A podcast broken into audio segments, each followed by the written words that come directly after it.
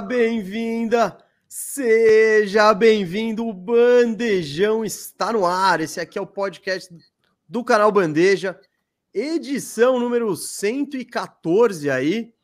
E eu, eu, eu tenho certeza que boa parte da nossa audiência está feliz hoje, porque hoje é um bandejão de campeão. Isso mesmo, o Golden State Warriors venceu ontem Boston Celtics, ganhou o jogo 6 em Boston e faturou o título, é o quarto título aí da, da, da geração Curry, do, do, de Curry, Clay, Dre. Golden State Warriors é campeão, por isso o bandejão ó, tá chegando na sexta, porque pô, se a gente faz ontem, a gente não faz o bandejão do título. Então esse é o bandejão do título. Eu estou aqui, eu sou o Gustavo Mesa, dá para ver meu nominho aqui, ó. E ao meu lado, quem sempre está comigo, é ele, meu, meu brother, meu amigo, meu parceiro, um, o torcedor do Boston, interrogação. Rafael Cardone, o Firu. Fala, Firu, Fala, beleza? Gustavo Mesa. Fala aí, galera, beleza? Grande dia, tava sentindo, né, que hoje seria um dia de título, a gente não quis fazer o programa ontem, que não faria sentido. É, e deu, deu, deu Warriors, deu a lógica aí do que estava aparecendo com os últimos dois jogos, né, Mesa? E o título da dinastia. Agora sim, podemos chamar de dinastia. É com, do... com quatro é dinastia? Ah, e pelo tempo, né? Oito Não, anos. Eu, eu considero, eu considero. Agora, considero. agora é uma dinastia, sem dúvida. É... E acho que vem mais aí. Já falei disso algumas vezes no programa, né? Acho que o Warriors está muito bem posicionado para ganhar títulos no plural ao longo dessa década. É... Então vai vai se firmar aí com certeza como uma dinastia aí nos moldes do Spurs, desse tipo de, Não, de franquia bem administrada. É, os Spurs foram cinco em 20 anos ali. Depois que acabou, acabou. Isso. Mas o Warriors tem quatro aí, então não dá para chamar de dinastia, dá para chamar de dinastia. Gente, começar falando aqui que esse programa deveria estar tá sendo no estúdio, tá? Porém, essa semana eu testei aí positivo para Covid, eu tava meio com sintomas no domingo, aí segunda e terça eu tava meio zoado, congestionado, aquele princípio de febre e tal. Quem acompanhou o pré-mais jogo firmeza, que por sinal foi muito legal, hein? Acabou ontem o projeto, né? Porque acabaram os jogos, mas viu que eu tava na, na segunda ali, eu tava na raça. E hoje eu até fiz um teste em casa, ontem deu negativo, mas eu não sei quanto eu confio nesses testes feitos em casa. Então eu pensei na farmácia fazer, mas a gente achou melhor fazer de casa mesmo, mais prudente, né? É, exato. exato, mas eu tô bem, tô legal, tô, tô sussa aqui, tô só de quarentena para não contaminar a galera, né? Então, e muito importante, foi, foi uma Covid, para mim foi leve, foi de boa, e eu tenho certeza que foi por causa de vacina, né? Foi por causa, tô vacinadinho, tomei as três, fiz os protocolos lá, então é isso, gente, vacine-se aí e tá tudo certo. Infelizmente, aí esse bandejão do título a gente queria que fosse do estúdio, bonitão, mas mas não rolou, gente, não rolou. Pode, podem ficar tranquilos, eu tô, tô, tô susto, tô susto, tô só trancado em casa. Ontem eu vi campeonato brasileiro. Quando você fica sozinho em casa, Firu, e não pode fazer mais nada, aí é uma beleza. Você vê, eu vi uns minutos de Havaí Fortaleza e não tava nem aí. Eu vi o finalzinho ali, foi movimentado. Enfim, mas estou em casa, estou me cuidando aqui. Já depois, quando terminar, vou fazer mais um teste para ver se eu testo negativo de novo. E mas hoje foi melhor não arriscar, gente. Ó, só para avisar, hein? Só para avisar. O programa funciona com aquele esquema que vocês já conhecem, né? Que vocês já conhecem. Mandou, a gente está de olho no chat aqui, claro. Estão acompanhando, mas não dá, né? A gente vai estar tá trocando ideia, tal, um argumento, outro. Então, você manda o super chat, ele será lido e respondido com certeza absoluta, certo? E se você prestou atenção na thumb aí, vai ter um tá escrito anúncio bombástico. Porque hoje tem um anúncio bombástico, a gente não vai fazer agora, né, Firu? Vamos deixar para fazer, porque o programa hoje a gente tá pensando em vamos falar de Warriors, é festa. Vamos começar com o astral, ó, lá em cima dos campeões, eles merecem. Vamos falar de Curry, de Clay, de Dre, de Kerr do gato Wiggins. Vamos falar do gato. Aí a gente vai, a gente pausa para o nosso anúncio bombástico aí, né? Que eu acho que pode ser legal, pode ser surpreendente. E depois vamos falar mais do Boston Celtics aí. A, a, a galera do Boston tá meio, pode estar tá meio desanimada, tal. Não fique, não fique. É só isso que eu digo. Vamos falar de Boston. Tá tudo bem, gente. Tá tudo bem. A NBA é assim. Firu, quer falar alguma coisa? Eu falei tudo, falei bastante. Falou tudo, cara. Você é... Que homem, que comunicador. Que para, comunicador. Para, para, para. para. Tô, tô aqui, Estamos tentando fazer o nosso trabalho e comunicar aí com a galera. Vocês vão falar de Wood no Dallas também? O Alan quer saber. Talvez no final.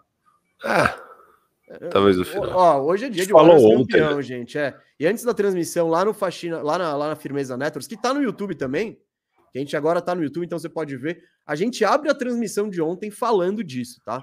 Então, se não, se, se porventura a gente, pô, se estender muito falando do Celtics e do Warriors, que tem assunto, que tem assunto, cola lá na Firmeza Networks, que essa opinião tá logo no começo. A gente já saiu a live falando disso.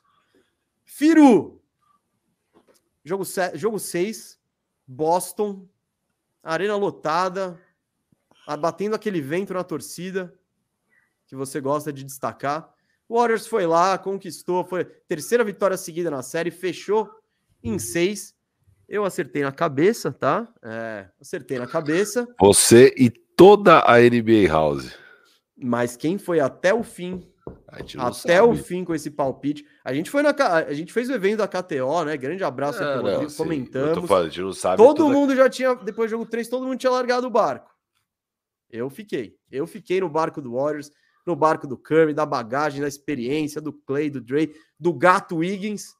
E o Warriors, né? Aí sim, de forma surpreendente, vence três partidas seguidas, é campeão em Boston e fica com esse título. Firu, Curry, MVP das finais unânime, como esperado. E você quer começar falando do quê? Do quê? Você tem palco, palco é seu. Eu falei muito aqui, sete minutos eu falei muito. Cara, não sei. Primeiro, pô, parabéns pro Warriors, fantástico, né? Eles já Achei que você ia me dar parabéns, velho, porque é, eu acertei né? o placar. Porra. Que parabéns pra você. Eu, eu, juro, eu não sei porque eu jurei que eu achei que você falou, não, primeiro parabéns ali pro Mesa. Pro Warriors, que, que ah, você. Tá. O Warriors merece também. Acho que até um pouco mais do que você, talvez. Não, um pouco mais, um pouco mais. É. O... Não, fantástico, né? É uma, é uma franquia muito bem administrada. É, souberam trabalhar aí durante a adversidade, de ir é, lapidando aí as coisas que eles viam como talento, que viam que teria encaixe, se livrando do que eles viam que não ia ter encaixe. É, então, por exemplo, é, numa mesma temporada, Bom, chega o Dillon, eles veem que não tem encaixe, já trocam. Daí, numa outra temporada, chega o Wiggins, chega o Ubre. Eles veem que o Wiggins tem encaixe, que o Ubre não, e já deixa o Ubre embora. É, mantém lá o Wiggins, mesmo muita gente torcendo um pouco o nariz para o Wiggins e tal. É, um pouco, não, né? Torcendo muito o nariz para o Wiggins. É, Jordan Poole, investir ali no Jordan Poole três anos até ele conseguir dar os frutos aí para o time. Então, é um time que sabe o que quer, sabe, se conhece, sabe o seu estilo de jogo, sabe quais são os seus pontos fortes e consegue rapidamente identificar que jogadores se adaptam a isso ou não, que jogadores podem fazer parte do seu core. É, e aí você tem ali o, o, segundo ano deles fora dos playoffs, que foi ano passado, e eles novamente fazem a limpa, né? Eles deixam embora um monte de gente, mantém quem? Mantém o Pool, mantém o Toscano Anderson. E é um time que, cara, por ser um Lure. time. Lure, exato.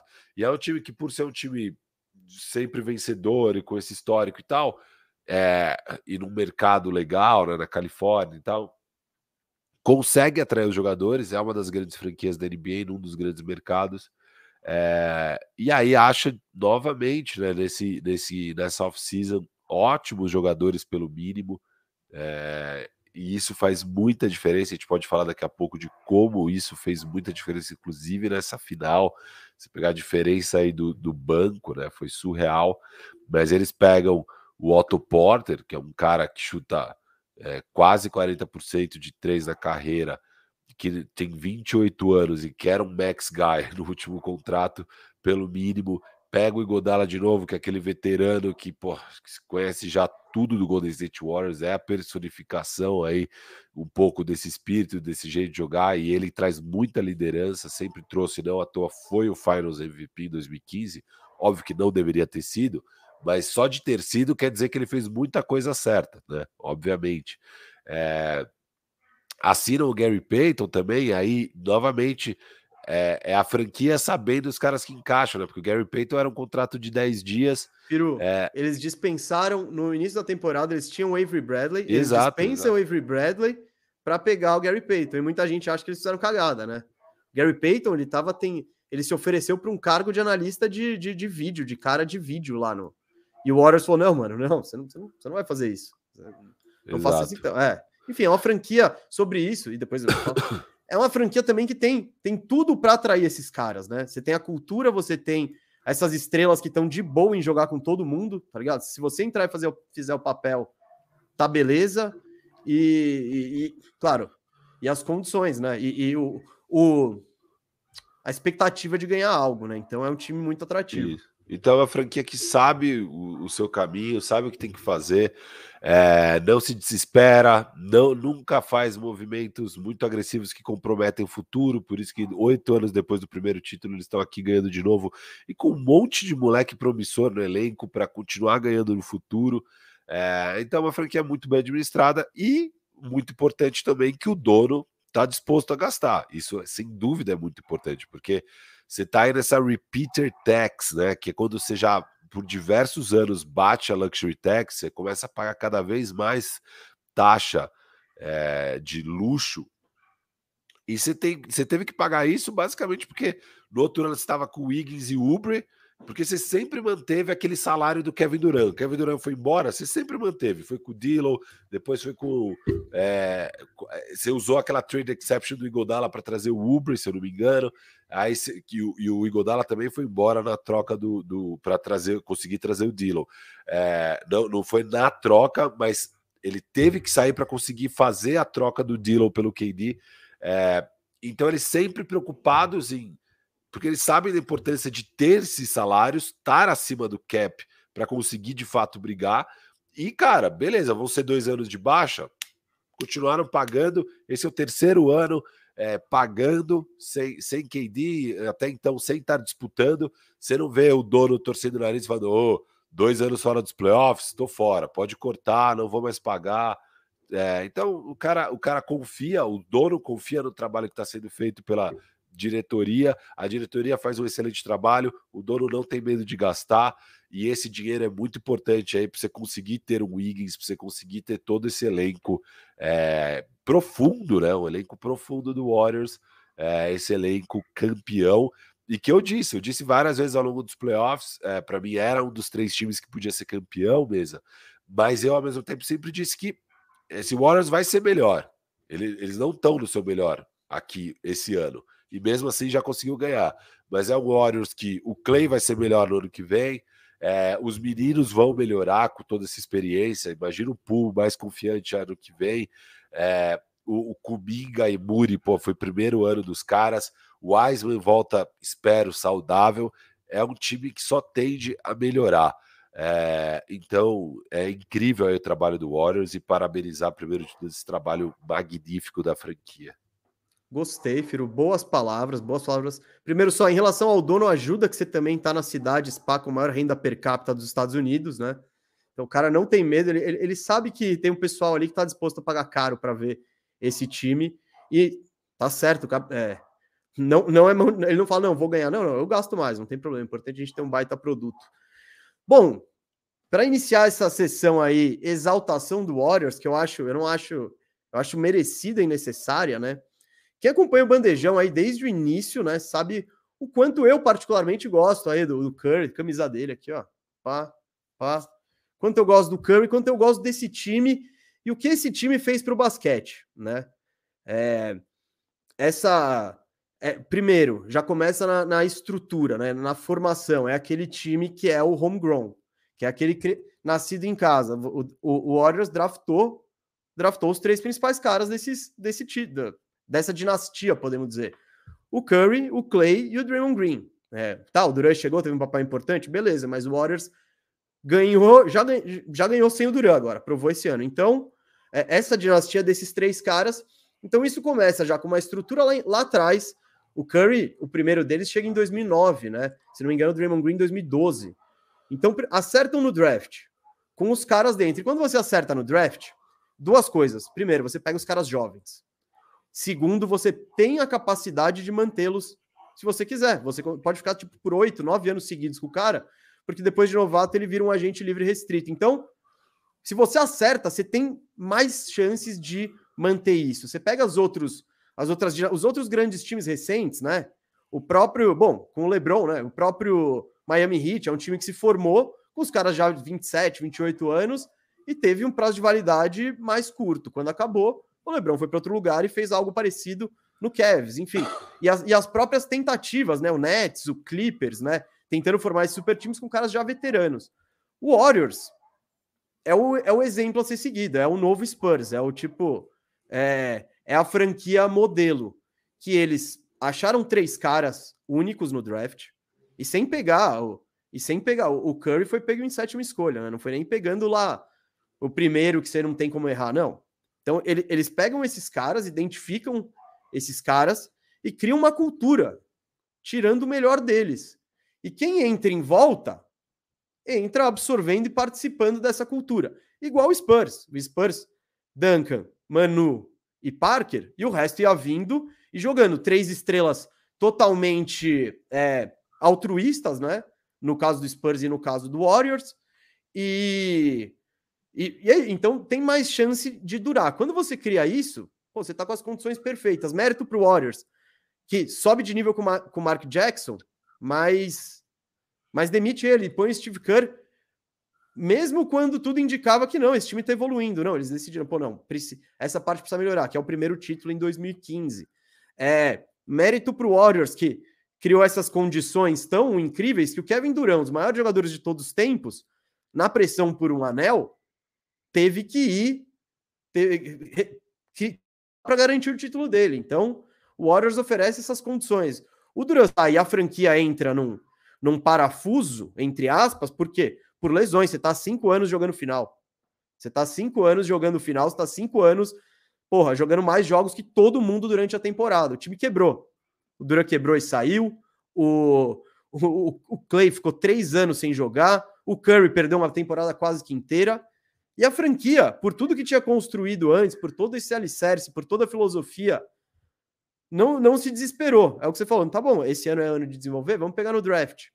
E confiou acima de tudo, e essa decisão eu achei questionável na época, né, Firo? Eu achei tipo de não, eu acho que o Warriors precisa precisa se reforçar, trocar algum moleque, trazer um cara mais experiente, coisa que eles não costumam fazer no meio da temporada. Então, Ainda defendo isso de certa forma, porque eu acho que o Warriors passaria até menos susto. Mas não, eles bancaram a filosofia deles e vamos até o fim a gente acha que dá.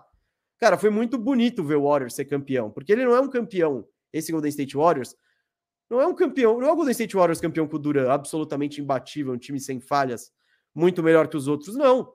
É um time que tem falhas, é um time que não tem tamanho, é um time que, pô, tinha seus alvos na defesa, mas que compensa isso com coletivo maravilhoso, né?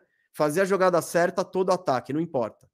Eles têm a filosofia deles. Então, esse coletivo maravilhoso compensa. O QI também na defesa para fazer ajustes e o entendimento do técnico para liderar isso.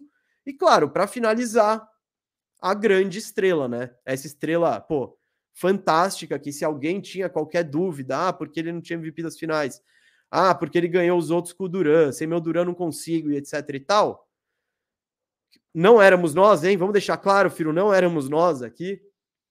Essa galera não pode falar um A, porque o Curry teve uma pós-temporada absurda e liderou esse time. E de uma forma, sendo Curry, passando a bola, aparecendo quando precisa. Pô, o time tá bem, tá tudo bem, eu faço o negócio, a bola girar. Sem, ser, sem, sem querer, preci, sem precisar demonstrar sem, ser o cara, mas sendo de qualquer forma. Então, aí fica meu também peguei vários minutinhos, desculpa, falei pra caramba, mas para elogiar esse Warriors, que é um time que eu, pô, eu admiro pra caramba e fico feliz. Eu não sou torcedor, todo mundo sabe que eu sou Orlando Magic, mas eu fico feliz porque o, o jeito de bas o basquete que eu gosto ganhou, assim, e a forma como o time é feito, a filosofia de, de franquia. Então eu fico feliz pelo resultado, por, por algo que eu admiro e defendo há tanto tempo, né? Aí a volta olímpica pessoal, né? Uh, pô, ter dado certo mais uma vez. Então, fica aí meu parabéns aí a você, torcedor do Warriors. Tudo bem se os caras te chamam de modinha. A modinha, essa modinha é da hora. Certo, Firu? Certo, certo. É isso, cara. Eles são. É, o, o, Steve Kerr, né, que, bom, jogou no Spurs, conhece bem o Tim Duncan, é, veio dessa escola aí, né? Ele foi, ele foi assistente do, do, do, do... Ou não, ele só jogou lá. Ele não, chegou cara, a ser assistente talvez, do Pop. foi, cara. Acho que ele foi sei. assistente do Pop também. Mas enfim, ele estava justamente compa comparando, né, o, o tipo de liderança de Tim Duncan com a do Curry, que é desse, essa super estrela bem maleável, bem aberta, que é, acolhe os caras, que tem esse jeito de liderar. Ele, ele, ele vê muitos paralelos entre os dois e tem muitos paralelos entre essas duas franquias, no fim das contas. Né? Então, legal aí você trazer isso. E de fato, são acho que as duas franquias que você mais gostou de ver aí na sua vida, né, Mesa? Ah, com certeza, com certeza. É. De, de, não é nem de torcedor, é de admirador do basquete, assim. Sim, sim, não. Eu, né? Sim, sim, não. torce é, para esses times. Obviamente que se eles, eles contra o Orlandão, eu sou Orlandão, mas, tipo, se eu tô vendo, é porque, cara, a gente. É, é muito legal você ver quando o coletivo sobressai as estrelas. E esse é o caminho difícil, né, Firo? Você formar, criar uma cultura, desenvolver seus jogadores e ser campeão é o caminho difícil. Em geral, as franquias, e eu, eu não critico, tá? Muitas vezes, muitas vezes eu defendo no programa. Eu acho que quando você chega em certo ponto, você tem que dar o all-in tal, você tem que ir atrás das grandes estrelas. E times como o Lakers, como o, o, o Knicks, não, o Nets, o Clippers, sabe? Esses grandes mercados, eu não acho errado. Beleza, eu consigo pegar duas estrelas no auge, vambora. Mas, pô, é mais legal. Eu acho que o jogo fica mais. É mais gostoso de ver. Porque aqueles Spurs lá, pra, pô, pra, ganhar daquele Miami Heat, aquele Miami Heat era um timaço. Era um, era um baita time. Você tava com o LeBron, talvez no auge. Eu não sei se no auge, no auge de entendimento de jogo, mas no auge físico, com certeza, sabe? Dwayne Wade, Bosch. E, e do outro lado você tem o quê? Você tem um Tim Duncan veterano, Tony Parker também veterano, Ginobili veterano e o Kawhi começando. Mas você tem o quê? Um coletivo forte. A movimentação de bola é todo mundo saber fazer a mesma jogada. E, claro, o paralelo, o, o, Boston não era um adversário como aquele, mas era uma defesa, cara, que eu acho que foi muito bem contra esse Warriors. Você vê que eles não tomaram. O recorde de pontos que eles tomaram foi 107 pontos, né? Então, 108, sei lá, em alguns jogos. Então, é, não, não, não era um adversário moleza, assim. Mas eu acho legal ver como, como quando isso, quando isso é, é, quando isso supera, quando isso está no auge, quando quando esse tipo de basquete é campeão, cara, eu, eu particularmente curto porque é o, é o, é eu acho o jeito legal de se fazer. É, e é o jeito que, por exemplo, eu vejo essas. E o Warriors, até é uma discussão. Warriors que, meu, o que o Curry, essa geração fez pro Warriors, o Warriors vai ser um time grande para sempre. Porque ele tem. Não é que nem o Spurs, que tem. Que é, beleza, o Tim Duncan saiu, o time foi mal. Ninguém mais fala do Spurs. Eu acho que o Warriors, até por, por essa cultura, que, que, pelo carisma, porque esse é um time muito mais carismático, né, que, que aquele Spurs. Aquele Spurs, por muito tempo, foi um time que jogava, entre aspas, feio, aquele basquete lá, meio dos anos 2000. É, eu acho que o, o que o, essa geração construiu vai colocar o Warriors na elite da NBA, não só por competência, Firu, mas por popularidade e por estar nesse mercado riquíssimo, assim. Então, não, Cara, claro, o Spurs ganhou muitos títulos, mas eles foram espaçados e só quem pirava no Spurs é quem realmente acompanhava o jogo, quem era ficcionado e via que aquilo lá era algo especial.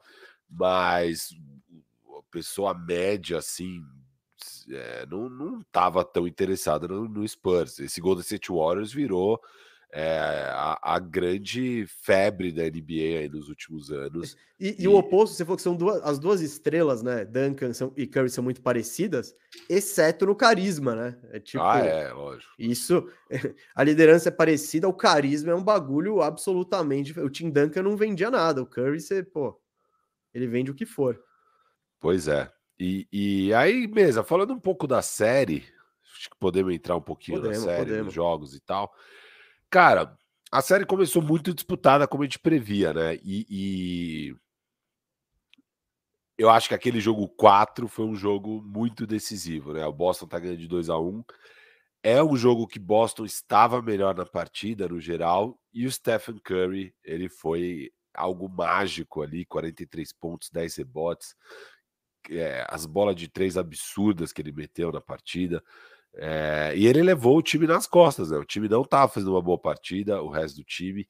Ele realmente coloca o time nas costas e ganha aquele jogo, que senão você ia estar tá perdendo de 3 a 1 E, cara, acho que aquele jogo seria poderia ter sido decisivo para o lado do Boston. Eles não conseguem ganhar. E de, então, acaba aquele jogo, você, torcedor do Boston acho que ainda está confiante, né? Porque 2 a 2 eles precisaram do Steph, o melhor Steph que a gente já viu até hoje numa final, que foi naquele Melhor atuação 4. da carreira, pelo, pelo, pelo, pelo, pelo, pela necessidade. Você perdeu melhor atuação, um, você né? precisou da melhor atuação da carreira do Steph para ganhar da gente, para empatar a série, beleza, tamo bem. É, então você ainda espera uma série disputada, só que aí o Golden State Warriors vai lá e ganha os outros dois jogos. E eu acho que ali nesse espaço o Warriors encontrou alguma coisa, cara. E, e, um dos ajustes que eu gostei bastante que o, que o Kerr fez, e eu acho que está sendo pouco falado e tal, foi a questão do lineup, é, da rotação mesmo. Porque a partir daí ele começa a colocar o Otto Porter né, de titular. Nesse jogo já, inclusive, o Otto Porter de titular. Foi um choque e tal, ninguém entendeu muito bem. E aí você vê que logo, logo no começo do, do, do, quarto mesmo, o Otto Porter sai, entra o Lura e você fala, puta, não deu certo, né? Tal. Na verdade, naquele jogo, acho que o Green, não foi o Green que saiu? Com duas faltas rapidinho? Não sei. Teve um jogo que aconteceu isso, não sei se foi o 4 ou 5. É, não sei, mas o, o, o Looney entra já logo e tal, e parece que foi tipo, eita, não deu certo e tal. Mas isso se repete nos jogos 5 e 6, né? E, e, o que, que rolou ali que eu achei interessante e que eu, é o que eu entendo que aconteceu, tá? É, o Boston estava ganhando no tamanho do Warriors. É, e, e tava difícil para o Warriors competir com a falta de tamanho. Só que ao mesmo tempo você sabe que do outro lado o Robert Williams não vai jogar mais que 30 minutos, ele tá baleado. É, ele vai jogar no sacrifício 30 minutos e vão ser bons esses 30 minutos do Robert Williams. Então, ele já, ele já, o Curry entendeu a rotação que o, o, o Doca estava fazendo. Né? A partir do segundo jogo, o Doca já para de usar de vez o, Tais. o Tais, o Tais sobe da rotação. Então ele tem só agora dois pivôs para rodar. E alguns momentos, é, vários momentos vai estar tá só um. Ele começa com os dois e vários momentos vai estar tá só um. Então o que, que ele faz? Ele fala, cara, ao invés de eu ir alto, eu dar match neles, eu estar tá o meu mais alto, a hora que eles estão o mais alto, e aí eu tô mais baixo quando eles estão mais baixo, e aí eu vou estar uns 48 minutos mais baixo que esses caras? Não. Eu vou ficar bem mais baixo começando o jogo e começando o terceiro quarto, que é a hora que são os poucos minutos que Robert Williams e o Horford jogam juntos. Vou small, vou perder rebote nesse momento e tal. Tirando isso, eu jogo Looney. A hora que eles estiverem só com um pivô, eu jogo Looney, principalmente a hora que sai o Robert Williams. Porque com um só grandão, eu, eu consigo puxar esse grandão para fora do garrafão e aí eu puro os caras lá dentro, com rebote e tal. E nisso o Wiggins foi muito importante e o próprio Lula é muito importante. E eu acho que com esse com essa com esse negócio da rotação, isso para mim já tinha ficado claro no jogo 5. Eu achei que faltou o Doca ajustar. Eu não teria, se eu sou o Doca, continuado. Porque se começa jogo 5, jogo 6, dando um pau e muito pelo tamanho. Cara, muda essa rotação, mantém esse time titular por um tempo, constrói uma boa liderança, isso vai mudar o jogo. Mas ele manteve o esquema, ah, aos cinco minutos sai o Robert Williams.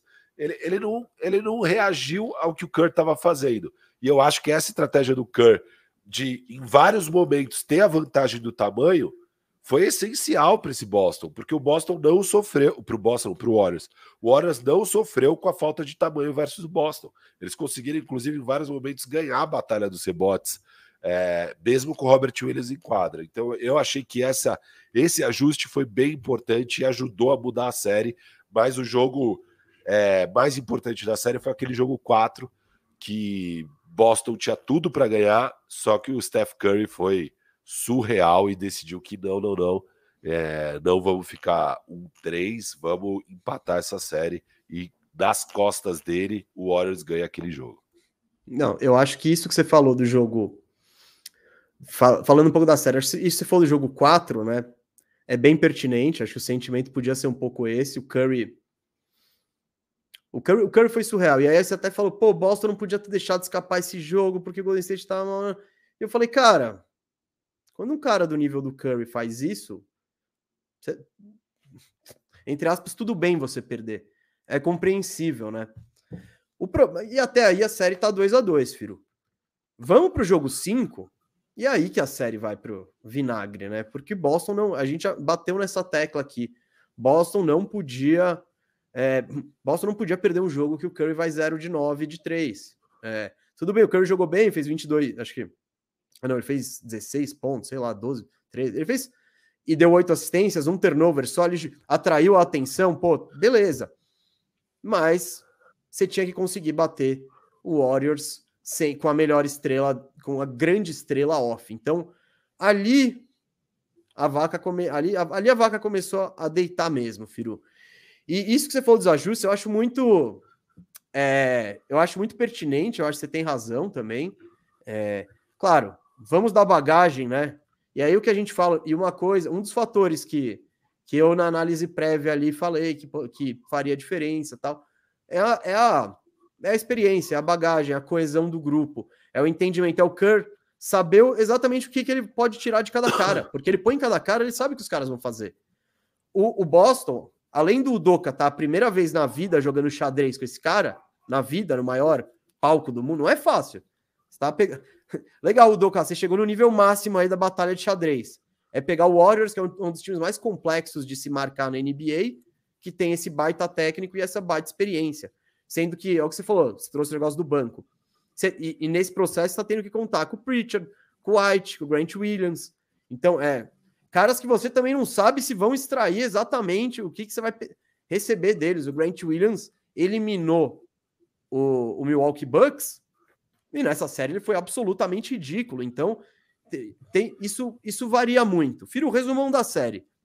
De novo, eu acho que quando na análise lá na frente eu falei isso tal, e concluindo, eu acho que há uma razão. O que, que Boston precisava para ganhar essa série? De novo, vou repetir, tô chato. Boston precisava ganhar a, ganhar a batalha dos rebotes.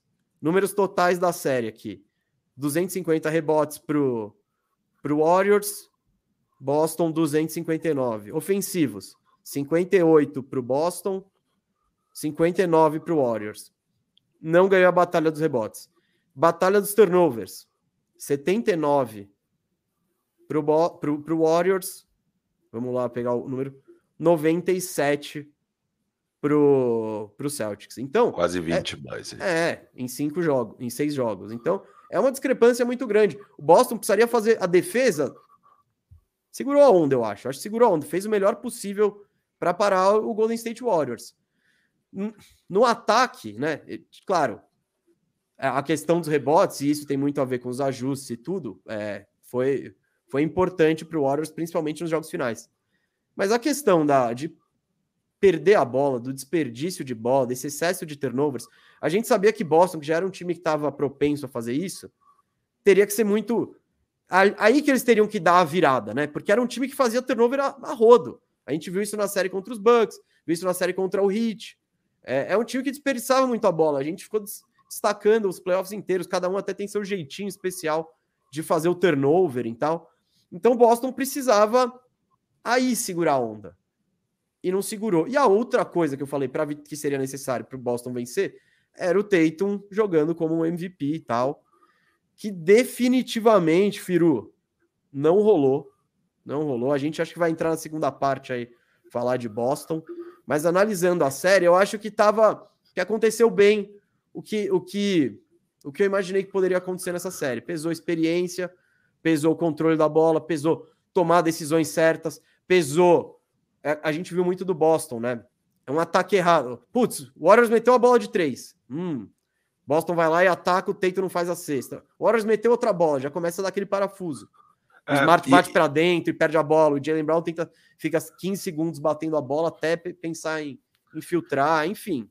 E assim, é justamente por, por toda a experiência, por a gente já ter visto ao longo dos próprios playoffs, né, que foi uma estrada difícil, mas que também às vezes o Boston mesmo se complicava, a gente viu eles errando demais, né? E, e tendo alguns meltdowns, principalmente no jogo 7 da série contra o Miami, é, mas tiveram outros também, que assim, tava claro que o Warriors era o favorito, né? Eu, eu mesmo que escolhi Boston, eu falo, não, o Warriors é o favorito, porque você sabe que esses caras não vão jogar errado. O Boston você não sabe, né? O Boston você não sabe.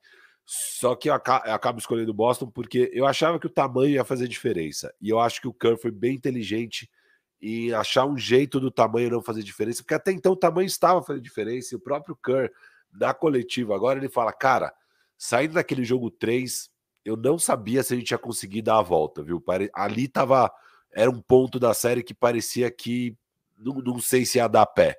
É, e, e novamente fala da importância né, desse jogo 4 maravilhoso do Steph, que era um momento muito delicado e muito difícil para o Warriors da série. O Boston tinha encontrado coisas ali que o Warriors estava com dificuldade de responder. Eu acho que o Kerr foi muito, muito bem em conseguir diminuir essa diferença de tamanho, porque tamanho, cara, é muito importante nos playoffs. São times que jogam parecidos no geral, são bem eficientes de três, têm defesa muito sólida e tal. E eu achava que o tamanho poderia ser a diferença no fim das contas. Eu acho que o Kerr fez um trabalho genial aí para diminuir a importância do tamanho do Boston.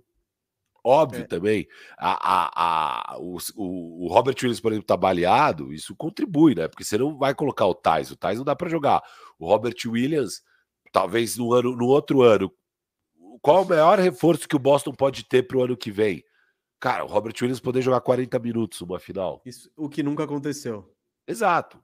Ele, ele joga, quando muito, 30 nessa final. Quando Cara, muito, 30. Quando muito, ele joga 30 jogos seguidos. Exato. Então, assim, esse é um cara que se consegue entrar em forma, ficar saudável, ficar sem problemas de saúde e, e na hora que precisa jogar 40 minutos, cara, essa, esse é o melhor reforço que o Boston pode ter, porque o impacto desse cara defensivamente é surreal do Robert Williams. Surreal quando ele está bem. Então, é, você começa a ter essas questões que o, ta, o tamanho não fez diferença. De fato, na série, o tamanho de Boston não fez diferença. É, e méritos muito aí para o Steve Kerr, a meu ver, é, nas decisões que ele tomou. Agora, um fator que eu também acho que foi muito decisivo. Posso, isso, é, só aproveitar, isso antes de entrar nisso, posso? Só uns numerozinhos de estatística aqui. Quem que você acha que liderou os playoffs em rebotes ofensivos total? O Wiggins. Não. É o Robert Williams? Terceiro. E o Wiggins segundo? É. Primeiro? Bom, é do Warriors. É o Looney. É o Looney. Óbvio, óbvio. O Looney, líder em rebotes ofensivos, que também é muito do que você Nesse jogo 4, filho, só para entrar ele nessa... pega 4, né? Ele pega 4 em poucos minutos. É, não, não, ne... não, não, não. No, jogo, no, nesse jogo 4 que você falou, que rola a mudança, ah, é um jogo, jogo de 16 rebotes do Wiggins, né? Isso. E 11 rebotes do Luna, e que o Warriors pega 16 rebotes ofensivos total, né? Que é quando rola essa mudança estratégica, e claro, e o Curry Isso. carrega nas costas também, ofensivamente.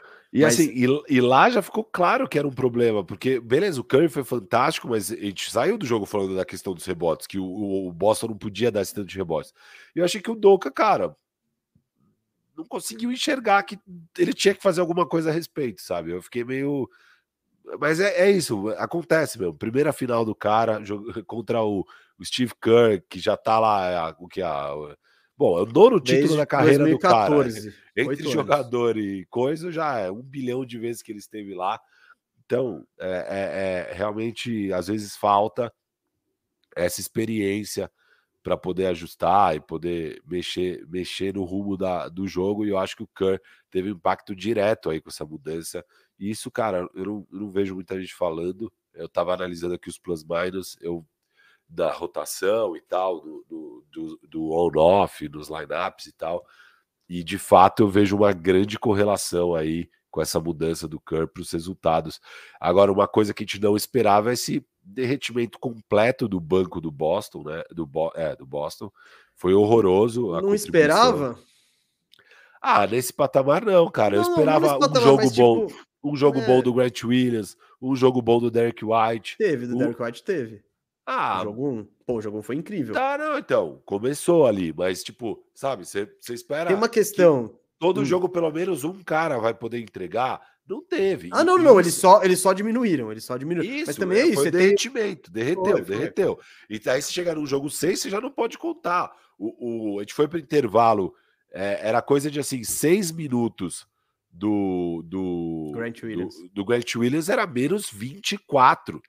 O é jogo é tava, entrou, é que, é o jogo ele, tava 15. Ele pegou 23. aquela sequência 21 a 0 ali. Não, claro, eu não tô dizendo que ele tá ajudando isso, né? Mas foi quando o Warriors vira o jogo de ontem, né? E não é... consegue mais fazer uma bola, não consegue mais nada. A gente viu no, no jogo 5, começo do quarto quarto, dois, duas bolas seguidas do Derek White ajuda a acabar com a partida, né? Ele não consegue mais converter esses caras. Aju é. Ajuda a acabar com a esperança do Boston na partida. Né? Exato, né? isso, exato. Isso. isso. acabar com a partida é porque pro, a favor duro, do. Fica... É, não, então. não, a favor do Warriors, uhum. obviamente. O cara, os caras não conseguem mais acertar arremesso. E essa é a grande diferença de ser, ser um time que já tá nesse patamar e que já consegue falar: Ô, oh, Otto Porter, você tá aí no mercado? Vem aqui pelo mínimo. É, sei lá o quê. Então, às vezes a gente vai acabar fazendo uma faxina firmeza aí do Boston Celtics semana que vem, provavelmente. É, a gente precisa ver o dia certinho. Mas o Boston é um time que está muito bem posicionado. Eu acho que um dos melhores reforços é questão de saúde e pegar esses mínimos, ah, sabe? Eu acho que faltou banco, faltou profundidade mesmo para esse time. Faltou, óbvio, dá para fazer talvez um grande splash. Você ontem na transmissão até brincou, pô, lancei, se, lancei, lancei. Imagina o Chris Paul aqui, porque, porra, esse monte de turnover, Cuidar um né? pouquinho da bola, né? Imagina. Mas assim, beleza, dá. Só que ao mesmo tempo, cara, se eles acham o Otto Porter deles, o sei lá o que deles, que é caras que, pô, você sabe que os 10. Não precisa jogar 30 minutos, mas os 15 minutos que o cara tiver em quadra, ele não vai fazer merda. Ele vai ajudar, ele vai fazer a coisa certa, ele vai é, fazer o arremesso que tiver Sim. livre. Não, e Boston tá numa situação agora para atrair esses caras. Exato. Então, o Draymond mas... Green falou disso. O Draymond Green fala disso. Mas no, calma, no... segunda parte do programa a gente vai dedicar aí a a tranquilizar a galera do Boston. É tranquilizar. Tem muita gente nervosa com o Tatum, tem muita gente nervosa com tudo.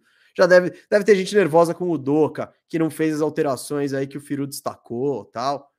Mas eu digo, o torcedor do Boston, calma calma. Firu, vamos só terminar. Eu não sei se tem mais coisa para falar, mas senão a gente pode falar, terminar a volta olímpica aí de exaltar todo mundo do Warriors, que é todo mundo merece. Né? Eu ia fa falar do gato Wiggins, falar, cara, é porque esse Warriors são muitas histórias legais, né? Por exemplo, tem que falar do Clay Thompson, tem que falar do cara que ficou quase três anos sem jogar. Ele retorna para o time no meio da temporada e é campeão no mesmo ano, sabe? Sendo importante, marcando bem evoluindo, né? Ao longo da série, me, da, melhorando, sabe? Eu. É, um, é, é, é, mais uma dessas histórias legais que fazem do título do Boston. Do, do, opa, do Golden State Warriors. É bacana, é algo que, pô, eu, eu, eu curti, que eu curti, que dá para as pessoas curtirem, porque tem muita coisa legal a se identificar. A história do Clay é uma. O Wiggins eu achei muito legal também, porra. O que ele jogou para mim foi o segundo cara o segundo melhor jogador do Warriors nos playoffs. Se pegar os playoffs inteiros e nas finais também, porque é, ele é o cara mais. Ele foi muito mais constante, abaixo do Curry.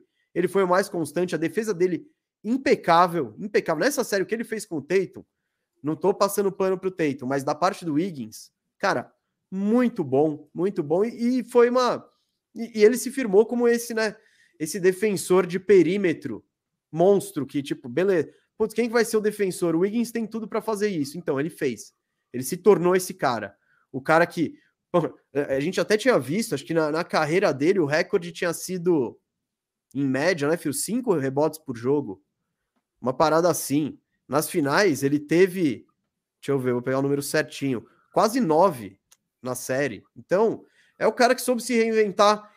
Entrou numa filosofia que ajudou ele numa num contexto que foi muito bom para ele, Wiggins, agora você não precisa ficar mais metendo game winner no. A bola não tá na sua mão para você cozinhar 15 segundos e arremessar. Não, cara, agora você parte de um ataque, você vai ser um monstro defensivamente, você vai lá dentro buscar rebote. Então, Clay Thompson, Wiggins, duas histórias muito legais, Gary Payton muito legal. Draymond Green calou muita gente aí nesse jogo. No jogo de ontem, ele foi uma atuação sensacional do Draymond Green ontem, sensacional. É, enfim, é, esse Warriors está cheio duas de histórias... assistências para um triple-double, né? É, e, e, jogando, porque às vezes, né? Que nem teve um jogo que ele não jogou bem, ele tinha oito assistências, a gente ficou olhando, oito assistências? É, tá. Esse, esse foi, cara, foi uma atuação fantástica do, Gray, calando, do Green, calando muita gente. Ai, meu e... Deus, ele só quer fazer podcast. tipo, mano. Inclusive, ele fez tá podcast. É, fez? Bebaço? Lógico. Tinha que estar tá bebaço. Ah, não, ele fez ali no, no, no, no, lugar da press conference mesmo ali. Ele foi, ficou. Ah, chamou vários caras. Chamou o Clay, chamou o Gary Payton. É, foi enfim. passando aí entrou. Foi trocando é ideia com a galera. Foi bem legal, cara. Vale a pena ver o que o, o Dre falou ali. Como Boa, todos, eu acompanhei todos os podcasts do Dre. Curti demais essa experiência de ver um cara do time que, obviamente, estava com pinta de que poderia ser campeão, poderia ir longe nos playoffs, no mínimo. É, e fazendo um podcast no final de todos os jogos, quebrando é, ideias sobre os jogos e tal. Cara, foi fantástica essa experiência. Não sei quem aí curtiu, mas eu curti demais, demais, demais. Firu, quer falar mais alguma coisinha aí do Warriors? A gente tem superchat a rua. Warriors, Warriors, a gente tem que falar de um dos grandes responsáveis por essa dinastia, né, Mesa? Por essa dinastia. Você sabe que é um dos grandes responsáveis por essa dinastia do Warriors existir, certo? É um nome que não foi citado ainda no programa? É um time, Mesa. É um time maravilhoso. Ah, um time... mano. Você não vai encaixar o Lakers aqui agora de não, algum jeito. Não, não, O Lakers não é. O Lakers é, é zoado, mas não tanto quanto o time que eu vou falar, Mesa. A gente ah, é o Ovaço! Ah, é o Ovaço, é Mesa. Quem é o time que passou, que tinha o pique 5 e 6 e, 6. e draftou dois armadores e deixa o Steph Curry passar? Eles pegam não, o Rick Rubio e. O Rick Rubio, o Rick Rubio é, Tudo eu bem. acho bem defensável. O cara, ele já tinha jogado. Não, não, não, não, isso, isso, calma, calma. Eu, eu, eu tô falando a parte. Né? O Rick Rubio, ele era defensável porque ele, ele com 17 anos estava jogando final olímpica contra o Redeem Team, é, aquela seleção é, do Kobe. É você tem dois picks, dois picks. Mas aí, mas tinha uma questão do Rick Rubio, ele ia ficar ainda mais, acho que um ou dois anos no Barcelona, ele não viria. Aí no outro eles falam, mano, a gente pega o do futuro, mas a gente precisa de um point guard para agora. Johnny Flynn. Essa foi bizarra na hora, na hora. Na hora ninguém entendeu o que eles fizeram. exato, hora, exato. Não é, não é oh, depois também, fácil falar. Não, Cara, não, não é. Esse não é o, o caso Steph Curry era um falar. prospect. Mas tinha, tinha os. Você tinha cara, que escolher, ah, muito baixinho, né, aqueles medo. Mas, pô, ele era especial já, não é aquele cara que surgiu do Ele foi o cestinha dos Estados Unidos em Davidson, mas, tipo, que nem. Eu, eu, a, a, linha entre o, o Curry e o Jimmer Fredette, que é um cara que chega muito parecido com o Curry, tipo, é um cestinha numa faculdade menor, acerta a bola do meio da quadra tal, vai traduzir. Então, tudo bem. É que falar, ah, quem não pegou o Curry em primeiro, blá blá blá. É, é, o, é o draft do Blake Griffin esse. O Blake Griffin, mano, ninguém. Se alguém pega o Curry antes do Blake Griffin, ia ter um. Ia, ninguém ia entender nada do que aconteceu.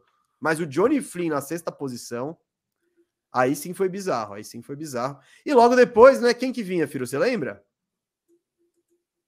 que tá chorando até hoje? E oitavo? É. Knicks. O Nicão. Ah, o Knicks. Eles queriam. Que, se eles não queriam. me engano, eles pegaram Jordan Hill. Negócio assim. É, pode ser. E, e, eles queriam mesmo o Steph naquela posição. Queriam, queriam. Então, o Ovaço. Então, eles têm esses dois picks, não pegam ah, o Steph. Eles, eles depois eles quase fazem uma troca do Kevin Love pelo Harrison Barnes e Clay Thompson, só que eles não conseguem acertar o negócio e essa troca não acontece. Isso após um ano antes do título ali, o, o Warriors tinha sido eliminado no primeiro round pelo Clippers. A sensação era que o Warriors precisava fazer um grande movimento para é, brigar. E foi a talvez... troca, no fim das contas, foi a troca de técnico, né? Foi Steve Kerr. Isso, isso, mas é, é, é sim, sim, tinha rumores, muito, tinha rumores. Muitos front office teriam feito. Kevin Love era gigante na época. Pô, você faz essa troca, ah, beleza, vamos embora. Kevin Love era 24-10, 24-12 ali. Minnesota não consegue fazer essa troca, o, o, os Splash Brothers ficam juntos e viram os Splash Brothers. E agora a troca do Wiggins. O gato, o gato All-Star. Dillow por Wiggins e Kuminga. Meu Deus do céu, é, é tipo surreal a importância que o nosso queridíssimo Minnesota Timberwolves tem aí para essa dinastia do Warriors. Você, torcedor do, do, do Warriors aí, retribua e compra, já... uma, compra uma camisa do Towns ou do Anthony Edwards aí. Você já agradeceu o Minnesota Timberwolves hoje, o torcedor do Warriors? Era o, como é que chama? O, o general manager do, do Wolves na época era o Kahn, acho que era David Kahn, que ele é zoado eternamente por causa disso. Dos piques do Steph. É, do pique do Steph lá, lá atrás. Ele não fez esse último, não. Esse último. Meu Deus. Cara, é isso. Você agradeceu o Wolves, você que tá feliz, já falou, pô, obrigado pelo Wolves existir, franquias maravilhosas como essa. É, Firo, mas. É hora legal. do anúncio? Vamos, quer superchat antes? Não, pode ser. Você que manda, você é o. Então, galera, vamos. Vamos pro anúncio bombástico. A gente lê ah, superchat meu... depois. Gente, o que que, que, que, que, queremos falar? Aproveitando que a galera já chegou tal. Nem sei direito como eu vou falar isso, tá? Eu tô, vai ser no freestyle, vai ser no. Mas esse aqui é o Bandejão 114 aí. Bandejão tá no ar desde 2020. Indo. Pra... É isso, quase completando que dois anos, três anos, sei lá, eu perco as contas. Mas, gente, o bandejão está chegando ao fim e não do programa, não dessa edição. Essa edição ainda tem mais uma hora e meia, a gente vai longe. Mas o podcast Bandejão irá acabar. É, ele será descontinuado no canal Bandeja. Não, não, não. O podcast Bandejão acaba. Né? Que o, porque, enfim, a gente está aqui no canal Bandeja, né? O Bandeja ele tá focando em outros tipos de conteúdo. É, já dá, vocês já estão percebendo aí na programação que tem coisa nova. E o bandejão vai, será, podemos dizer, descontinuado, vai, a, a palavra. Então, primeiro, antes, antes disso, eu, eu só queria dizer que isso é muito foda, tá? Esses anos de bandejão, e a gente é muito grato a todo mundo. Beleza, calma, calma. Você tá ah. deixando a galera doida. Eu vou te Eu tô fazendo, eu tô fazendo, não, não. eu tô fazendo o João Kleber. Ah, então tá bom. Você tá deixando você a galera tá vendo o negócio crescendo? Você tá vendo o negócio? Calma, calma. Eu queria dizer que é isso. do seu caminho, não. Não, não, não. Você tomaria outro caminho? Eu tô, é, eu tô... pô, a galera tá achando que. Calma, não. calma, calma, mas eu tô chegando, eu tô chegando. Tá bom. Tá tô falando bom. que o Bandejão não continuará mais no canal Bandeja por uma decisão do canal, né, da galera. A gente é eternamente gratos ao Murilo, ao Pacheco e pô, por essa oportunidade que recebemos aqui. Éramos ninguém falando de NBA e hoje aqui, ó, estamos no meio do. Uma sexta-feira, meio de feriado, mais de 1.500 pessoas conosco para ver o que a gente tem para falar. Isso é muito foda e jamais aconteceria, né? Se não fosse pelo canal Bandeja e tal. Então, isto posto, deixando essa. avisando e deixando essa gratidão de lá, é, essa gratidão clara, a gente queria dizer que também a gente não queria deixar vocês sem podcast, né? Certo? Então, o bandejão ele vai acabar mas vai entrar o Firmezão. O Firmezão vai continuar. Vai ser quinta-feira no mesmo horário. Vai ter. Vai ser do estúdio. Porque, cara, isso que a gente construiu com vocês, eu acho muito foda. Eu acho incrível. Eu acho uma. Eu, a gente jamais imaginaria que podia impactar a vida das pessoas assim. E, cara, a gente, a gente na nossa vida quer continuar isso. Então, as pressas aí, a gente botou a Firmeza Networks no ar. E a partir de julho, esse mês tem bandejão, vai ter na terça que vem, vai ter na outra sexta e na outra quinta. Então tem mais três bandejões além desse. Primeiro de julho, que também é o início da free agency, começa o firmezão na Firmeza Networks. Então, gente, ó, fiquem tranquilos, tá? O, o que eu acho que, no fim das contas, filho, eu já vou soltar a palavra para você, aí você toma o rumo que você quiser. Eu acho que vai ser legal, gente. Eu acho que vai, para quem gosta de basquete, vai ser uma parada legal porque o Bandeja vai usar os recursos dele para fazer outras coisas, e vocês sabem a qualidade que o Bandeja tem para fazer as paradas, sabe? Vocês sabem, então tem muita coisa da hora, já entrou o Manuel Bandeja aí, vocês não perdem por esperar. E a gente, cara, vai ter que fazer nosso canal. Vai, já, no canal já tá pronto, a gente começou a fazer as coisas no YouTube. E, da, e não vai ser só isso, a gente não quer parar em, em, em podcast. A gente vai querer fazer mais tipos de conteúdo, estamos estruturando a casa e tal. Então, acho que quem curte basquete, pô, vai ter duas opções legais, vai ter mais opções legais. Porque o Bandeja vai continuar sendo o canal Bandeja Foda que vocês curtem. E agora o podcast, o Firmezão, vai estar na Firmeza Networks. Outros programas vão surgir lá. Então, acho que vai ser legal. Firu, o que, que você quer falar aí? Você, pô, Não, é isso, acho que você deixou a galera muito ah, João Kleber, aí. João Kleber. Muito ansiosa. Eu coloquei o link aí pra galera Pô, dessa página. A gente tá fazendo TV, eu... filho, você não sabe a importância desses. Tá dessa tá aqui... página que eu coloquei na tela. Hum. O canal tá começando, gente. Estão com 920 inscritos. Entra lá, já se inscreve. Ó, ontem a gente fez essa live do, do jogo 6 aqui, foi bem legal. É, tá bom de visualizações, já bateu 6 mil views, estamos bem nesse começo, já batendo números legais, mas a gente quer arrebentar na nossa live do draft, tá, galera? Então a live do draft vai ser direto do estúdio, com recursos audiovisuais muito legais, estamos investindo bastante aqui, tempo e energia para fazer uma puta live animal. Quinta-feira que vem, sete e meia da noite. Clica aqui em receber notificações, já agenda aí, já se tem um compromisso marcado com a gente, que é o início é praticamente o nosso início. Então, na quinta-feira vai ser a live do draft e o primeiro bandejão, que agora vai chamar Firmezão, vai ser no dia 1 de julho, que é uma sexta-feira, que é especial da Free Agency, é quando abre a Free Agency e tal. E a partir daí, dia 7, dia 14, dia 21, dia 28 de julho, quinta-feira, duas da tarde, mesmo horário, mesmo esquema, eu e o Beza, mesmo formato, tudo igual, só que na Firmeza Network, só casa nova e agora é a nossa casa. Então agora não tem mais erro, galera. É na nossa casa agora. Eu sou muito, muito grato aí ao Murilo e ao Pacheco é, pela oportunidade, por terem confiado na gente. A gente acho que também eles são muito gratos a nós dois mesmo. Eles sabem o quanto a gente ajudou esse canal a se consolidar e a crescer. O canal cresceu muito desde que chegou aqui. Bom, a gente, além de ser apresentador, a gente chegou a ser gerente do canal, a gente ajudou pra caramba escrevi, o canal. Eu escrevi mais de 200 radares, né? Tem... O Beza roteirista dos radares e tudo mais. Então, é, a gente, cara, entrou de corpo e alma aqui no canal Bandeja para fazer ele crescer. Ele cresceu e agora estamos indo é, com o nosso canal. E a gente está muito ambicioso também, com muitos planos. Vai ser bem legal essa jornada. Conto com vocês lá da Firmeza Networks. É, então, por favor, entrem aí no link. É, aqui está a Firmeza Networks. Se inscreva e vamos junto nessa live do draft que vai ser especial. Mas é isso, galera. Ó, mais de 100 bandejões. Quase dois anos. A gente vai completar em julho. E eu não quero saber, viu, Mesa? Eu vou comemorar dois anos de podcast. Ah, não é mais em bandejão? Algum... vai ter festa. Ah, vai, vai ter, ter festa. festa. Porque é dois anos da nossa parceria com essa audiência maravilhosa. Então, é, em julho, vamos comemorar dois anos de podcast.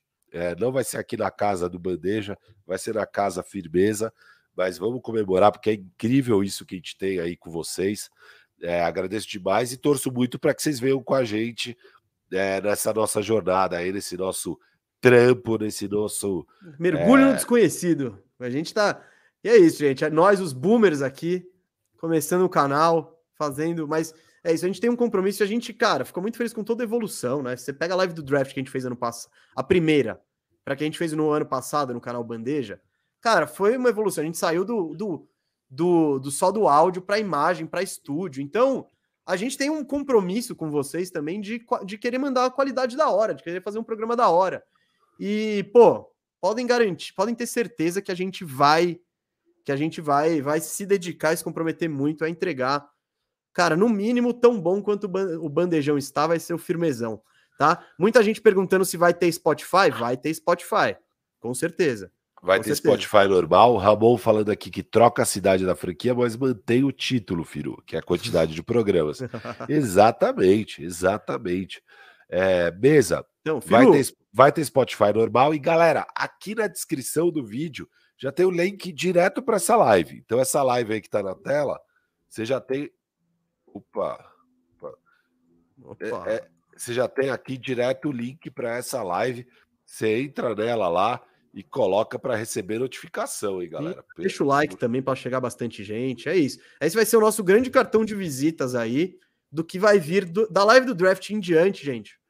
Vai ser, vai ser muito da hora. A Firmeza era o nosso canal alternativo, né? Agora a gente vai mergulhar com tudo. Firu. o, Fe, o, o, nosso amigo aqui, que eu não sei ler o nick dele, falando que somos os melhores hosts de NBA no BR. Fico muito feliz com esse. Fico muito feliz com esse tipo de elogio, valeu. É, galera, teve gente perguntando se o canal Bandeja acabou. Não, o canal Bandeja segue não, não, forte com o radar, claro. com os conteúdos deles. Não, e vai é... vir coisa nova também no canal Bandeja. Isso vale. Tipo, o Bandeja vai investir em outras paradas e outros tipos de conteúdo, mas eles não vão deixar de fazer. Você vai ter radar, você vai ter programas novos, então pode ficar tranquilo. É o que eu falei. Eu acho que no fim das contas, quem gosta de basquete vai vai se dar bem, porque vai ter mais conteúdo legal por aí. Certo, Firu? Sério, ó, e façam como o Mikeson Alves, que já se inscreveu no novo projeto e tá aguardando pelo draft comentado por nós. Vai ser animal, galera. Vai ser vai. animal. Tem, vai ter até o Davi Feldon. O Davi Feldon vai estar tá lá, já confirmou. Lenda. Gente, ó, vamos pro superchat, ah, Firu? Calma aí, só responder umas perguntas de firmeza aqui, mesa. O Iverson perguntando: olha, curti seu nome, Iverson. É, se ele vai poder ser membro do Firmeza. Cara, é, a gente ainda não consegue liberar porque é, a gente precisa bater os pré-requisitos de YouTube. A gente começou o YouTube faz uma semana. Da Twitch já dá para ser é, membro do, do canal. Em breve a gente vai. Agora, a partir de julho, a gente vai ter tempo, a gente vai criar nosso Discord, vai criar a nossa comunidade e tal. É, então vamos com nós, vamos com nós, vai ser da hora. E no YouTube em breve. Eu acho que depois da live do draft, eu espero que já bata as horas aí e a gente já consiga é, remunerar o canal e daí ter membro e tal. E a gente vai preparar coisa bem legal aí, porque a gente acredita bastante nesse negócio de membro. É, então vai ser, vai ser bacana. É, e, e, uma coisa que a gente já fala é para os membros, a gente vai deixar os VOD disponível de todos os programas. Então, mesmo os que a gente faz Twitch, na Twitch a gente vai jogar em VOD para membros aqui no YouTube. É, e, e, enfim, é isso, galera. É isso. Vai Muito ter bom. Spotify. Muita gente pergunta. É... Ó, bateu um K já a mesa. Bateu Não, um tá um já. Ponto, tá um ponto. Um e cem. Caramba, é, um a galera 100. entrando. É isso aí, galera. Valeu. Vamos, vamos. Valeu, valeu. Vamos, vamos nessa, tudo, vamos, vamos nessa. tudo. Valeu, Ó, muito legal. Vocês que me avisaram, não tinha visto que já tinha batido aí. Já Animal. tinha, já tinha, tá. É isso, a galera tá entrando muito louco, muito louco aí, gente. É, depois a gente vai falar mais, agora vamos entrar. Se tiver mais dúvidas aí no final do programa, a gente sana. Agora a gente tem que falar, responder superchat e falar de Boston Celtics também, né? É, superchat tem uma porrada de superchat aqui. Vamos que vamos. Vai é, lá, você põe os superchats eu, eu, eu, eu tô tela. buscando. É, é, na tela eu não vou conseguir botar, acho, hein? Como não? Tem como caçar isso? Sim, eu sim. tenho os prints só. Não, vai subindo e chega lá, chega lá. Nossa. Vamos longe, hein? Tem um milhão de comentários. Você também, hein? Mas vamos botar na, vamos botar na tela. Aqui, ó, coloquei um já. Não, mas e a ordem? E daí? Já coloquei um, você vai caçando mais. Aqui, ó. O, o André Wastowski Aires mandou aí cinco reais, valeu. Falando, o Kerr é diferente. Ele confia no banco. Colocou o Bielitsa, o Gary Payton II, o Muri, o Kuminga nas finais de conferência e finais, sem contar Poole e Otto. Vejo como diferencial. Cara, eu vejo como diferencial, na verdade, a qualidade do banco que ele tem, tá? Isso. Porque se ele tivesse o Tais se ele tivesse o Preacher, o Nesmith, talvez ele não fosse colocar, não. É, mas de fato, ele é um cara que. Eu gosto do jeito que ele se relaciona com os jogadores. Os jogadores confiam muito nele. Eu acho que mais do que o quanto ele confia nos jogadores, é o quanto os jogadores confiam nele, no discurso dele, porque o discurso dele não é só discurso, é prática também. O que ele faz, ele faz acontecer. É, ele é muito true, né? Como a gente fala. Ele é um cara como true. você fala, como você é, fala. É, é que você não é. Você é, você é mais boomer, né, mesmo? A gente fala não, true. True é muito. Não, tá, é muito. Tá muito in essa, com certeza. Ah, é, e, não, o que eu. Fala, fala. Pode não, eu ia falar do Curry. E, e, o que você falou, e o Curry ele teve situações delicadas ao longo da série. Como na, no jogo que ele, ele, Acho que era o jogo 4, né? Que ele põe o Draymond Green no banco e vai com o Looney quase até o fim do jogo. Então, pô, virou um assunto, tal, ah, meu Deus, e ele consegue contornar isso muito bem pro teu elenco na mão. Então, ele é é um dos melhores aí no ramo, né? Então, tem, ele é diferente mesmo aí, André. Aqui, ó, o Taka quer saber. All Star Wiggins botou atum no bolso, sim ou não? Sim.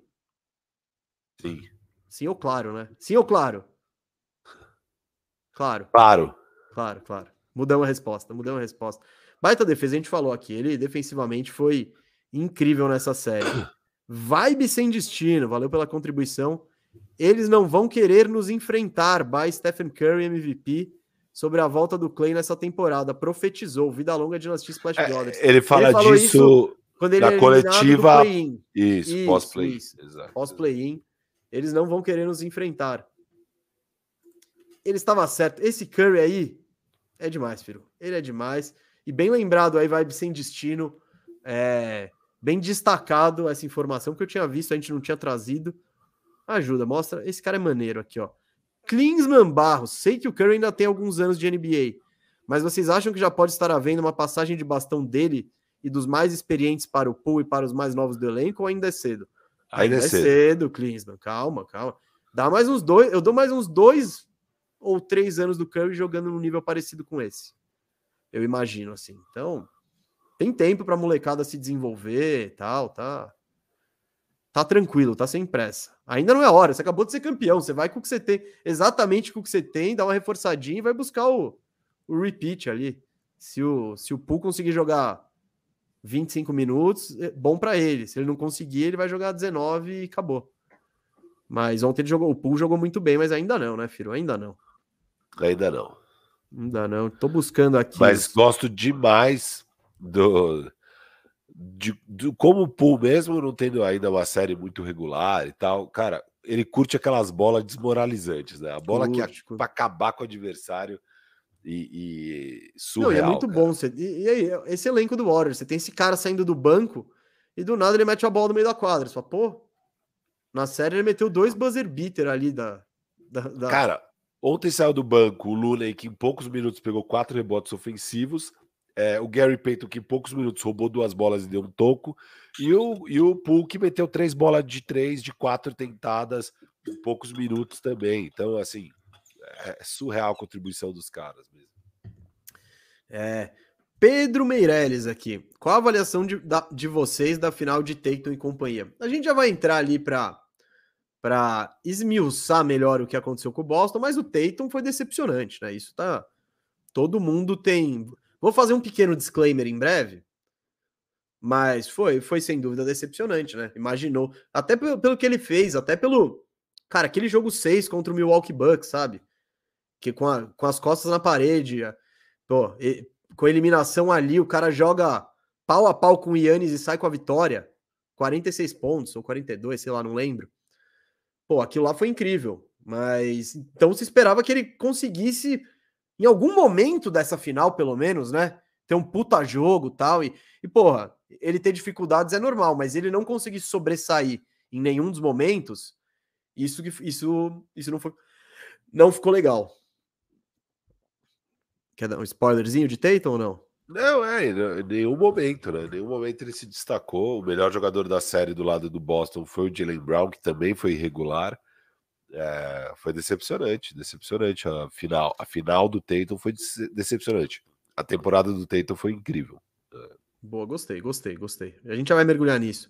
Lord Muzi, aqui ó, Tatum a mimir, processo de bem simonização 100%. Vocês acham que depois das finais precisamos recalibrar as expectativas sobre ele? Jalen não enterrou, não, entre... não arregou.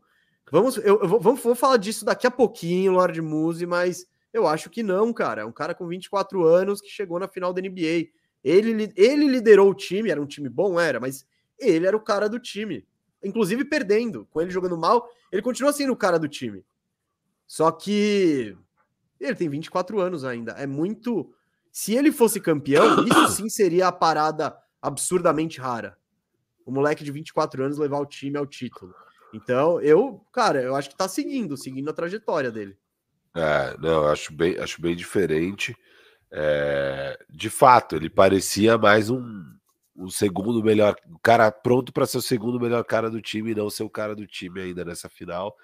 Mas acho que é muito promissor ver o que ele fez na série contra o Bucks, principalmente. Foi ali o auge dos playoffs dele, mas também jogou muito no, na série contra o Miami. É... E, cara, não, não dá para colocar Ben Simmons na mesma frase, pelo amor de Deus, que o que o Ben Simmons fez é, é muito mais ridículo, é outro, outro nível mesmo, assim, não, não tem como comparar os dois caras. É...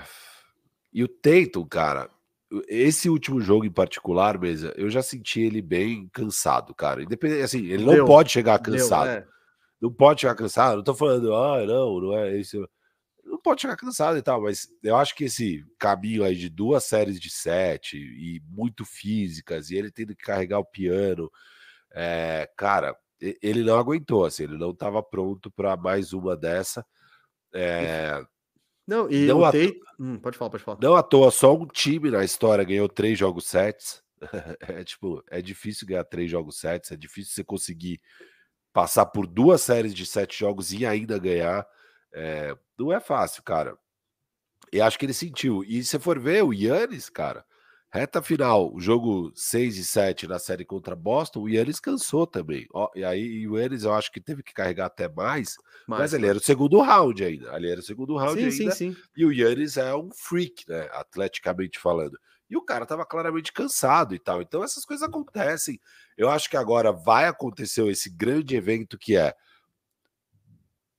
a galera diminuiu o Tatum além da conta por causa dessas finais. É... E, e, e, não é por aí, cara. Eu acho que ele é fantástico, sim. Acho que é um jogador incrível e que ainda é jovem pra caramba. Ele não tem 24 anos, eu acho mesmo. Ele tem já. Tem, tem, tem, tem. Completou há pouco, completou há pouco tempo. Tem 24 é? anos. É. Tá, 24. Porra, surreal. Surreal. É isso. Aqui, ó, o Tatum é assunto aqui, ó. Thiago Castro, na opinião de vocês, o Tatum caiu muito no conceito da liga, pois ele foi anulado por uma boa defesa individual do Wiggins e uma defesa coletiva do Boston. É, não é uma defesa que, individual. O que tinha de dobrinha, que ele virar, ele, ele botava a mão no chão, no que ele segurava, parecia um Curry ali do nada. Então é, é. Não, não, não foi só o Wiggins, beleza, ele, ele fez um excelente papel nele mas ele tem uma retaguarda, tá? Então não. não e tem a melhor defesa da liga, né, mesa? É, Sim, coletivo, a, né? A defesa do Warriors foi a melhor defesa da liga. Os dois finalistas foram as duas melhores defesas da NBA na temporada.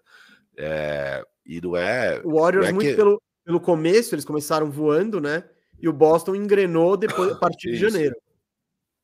Então, e, e só para responder a pergunta completa, Thiago Castro. Eu não acho que o Tatum caiu muito de conceito na liga, não. As pessoas estão falando da liga, dentro da liga, ou tipo, é. conversa de internet, etc e tal. Porque conversa de internet é a reação do momento, né?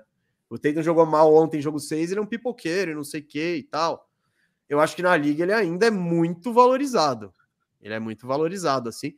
E eu tô curioso aí para ver como que vai ficar no top 50 firmezão, Firo.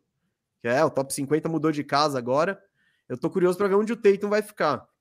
Que a gente vai manter, tá? No, no, no, no nosso podcast ali, no nosso programa lá na Firmeza Networks vamos manter algumas coisas, tipo o top 50 que já virou tradição da off-season. A gente vai manter tudo, gente. É o mesmo podcast, é o mesmo podcast, só que, só que um é pouco diferente. Casa. Só que um pouco é diferente. Outra casa. Não, não, vai ficar um pouco diferente, relaxa. Ah. Vai ficar maneiro, ó, vai ficar maneiro. Eu tô com um aqui, ó. Só, daí você pode caçar mais. Vai ah. sem destino, falando que o papai lembrou no Golden City Warriors é o que queremos ver. Shows. Cara, ia ser demais ver LeBron e Curry juntos. É... Ah!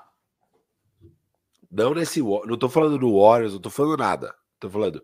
Seria demais ver LeBron e Curry juntos em algum momento aí no final da carreira dos caras. Seria muito style ver esses dois caras juntos.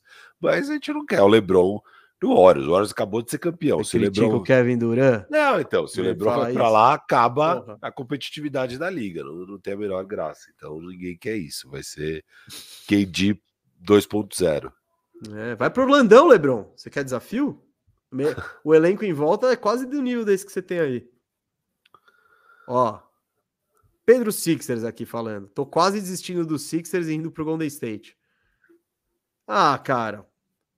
Faz que nem eu, faz que nem eu. Você torce, você tem o seu time que você sofre, e aí você tem os times que você admira. Porque quando o Golden State, se você muda pro Golden State, e aí daqui a um tempo o Golden State acaba ali, o Kuminga flopa, ou não sei o que, aí você vai, tá, você vai ter virado a casaca para torcer para um time que também não tá ganhando tudo. Então, fica no Golden State e admira, fica no Sixers, que nem o Cauê, que nem o Cauê, que ele é sofredor. É, é, é divertido ser o Cauê. O Cauê é engraçado, ele, ele pira em todos os caras, ele, ele exalta o Paul Reed. Você pode, pode ser assim também, Pedro, pode ser assim. E aí, você vê o Warriors quando você põe no League Pass ali, pum. Opa, Warriors, vou ver. E, mas se você quiser entrar num time em baixa que vai bombar em breve, eu dava uma olhada no que tá escolhendo em primeiro no draft, viu? Se aí. Que daqui a pouco essa vai ser a nova modinha. Tô caçando mais superchat aqui que eu sei que tem. Eu achei mais uns aqui, ó. O Andrei Nunes falando. Jason Tatum essas finais foi meio político, prometeu muito e não entregou o prometido. Mas acredito que ano que vem ele esteja melhor. Força Golden State Warriors Curry. Eu, eu acho isso. 24 anos, que nem esses caras vão chegar no auge. O LeBron, ele foi acho que campeão com 28, 27 a primeira vez. O Jordan também, ele foi lá quase 30. Mano, é uma escadinha que você tem que subir E chegar lá e apanhar faz parte. Faz, na maioria dos casos, não em todos. É... A gente vai falar disso, né? vai, vai falar, falar vai falar. Eu não vou aprofundar agora. O, o desculpa, aqui, vai me sentindo falando justamente disso. Calma, galera. O Teito tem 23 anos só. Calma. Pode pôr o seu próximo. 24, 24. Vinícius Cheliga aqui. O Curry disputa com o Magic como o maior point guard de todos os tempos? Eu acho que, ó, outro assunto para a gente abordar no off-season, que todo mundo quer que a gente fale, que a gente já tá vendo, é o Curry virou o top 10 de todos os tempos. Sendo sincero, eu acho que a gente vai discutir isso no off-season, porque agora eu ainda nem fiz meu estudo para formar essa opinião.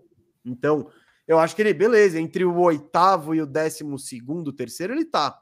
Não sei exatamente onde, mas na frente do Magic Johnson, não. É, eu acho que ele pode ser o número dois. Ele briga com a Isaiah Thomas, tá ligado? Eu acho que. E, e eu acho que está na frente do Isaiah Thomas. É. Mas eu acho que essa, esse é o degrauzinho que o Curry estava tentando se, se desvencilhar. O Magic Johnson, cara, ele chega na NBA em 79, se aposenta em, em 92 não, no, 91, né? Começo da temporada 91. E nesse período ele ganha cinco títulos, né? Então. É, cara embaçado, cara embaçado. Mas o número 2 também tá bom, né? O número 2 tá bom. Concorda por aí?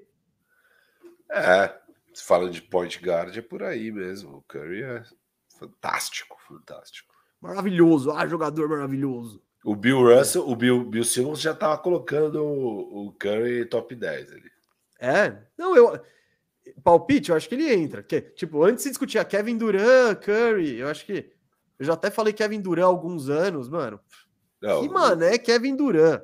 Não, o Curry tá sem dúvida à frente do KD, sem dúvida. Não, agora com certeza é indiscutível. Porque eu acho que essa discussão deve ter rolado lá no, dos primórdios do bandejão, você lembra? É. Acho que a gente já discutiu isso. E eu, eu acho que o Duran estava na frente quando a gente falou sobre isso. Hoje, não tem como, né? Não tem como. O desenvolvimento da carreira deles aí. Não tem como botar. Alô, seu Kevin Durant. Ó, o Pedro Sixers falando que cada vez mais fica enorme o D-Wade em 2006 com 24 anos. Foi sinistro vou... aquilo lá, bizarro. Pedro, eu vou falar sobre isso na, na, parte do Boston, tá? Eu vou falar exatamente sobre isso. Ah, eu vou trazer umas comparações também disso. Vai, boa, boa. boa. Então você já, já é o gancho. Só... Tem coisa nova aí? Foram eu todos os novos. Você tem que ver os antigos. Não, eu, eu, já alcancei assim os seus. Mas os você foi lá Eu fui lá começo. no começo, lá no começo. Lá no é? Começo. É, putz, aí agora teve a parte que a gente anunciou, né? Aí tem mensagem pra caramba. É. Uma notícia bombástica aí. É, acho que foi tudo. Gente, se, não, se a gente não leu o seu superchat, dá um grito aí no chat, por favor. Firu, vamos pro outro lado dessa final. Vamos para o outro time, o que saiu derrotado, que a torcida está decepcionada. Já tem gente queimando aí camisa do Tatum. Mentira, eu não vi isso, é modo de falar. Mas Boston Celtics, Boston Celtics, o seu palpite, você tinha mergulhado no Boston lá, lá atrás, falou que ia ser o campeão, foi, você pegou o, o primeiro lugar nesse barco, Firo. Você sentou ali na janelinha, perto do banheiro. Foi bem. Foi bem, pegou um lugar legal no barco, mas não rolou. Aí, óbvio, depois que perde, tá, tá tudo errado. É aquele tá tudo errado. Tá tudo é. errado, não sei o quê. Então, filho, eu acho que esse segmento aqui, pelo menos, é, é, é, é, a perspectiva que eu tenho. E que você. E que eu acho que você compartilha, e se não compartilhar, já, já discorda. Mas é que, gente, tá tudo bem no Boston. Tá tudo legal. Tá tudo certo. A gente falou do. A gente explicou totalmente. E esse é um paralelo que eu queria fazer agora, filho a gente explicou lá atrás a construção do Golden State Warriors e as similaridades com o Spurs e como eles fizeram e construíram a cultura e etc e tal.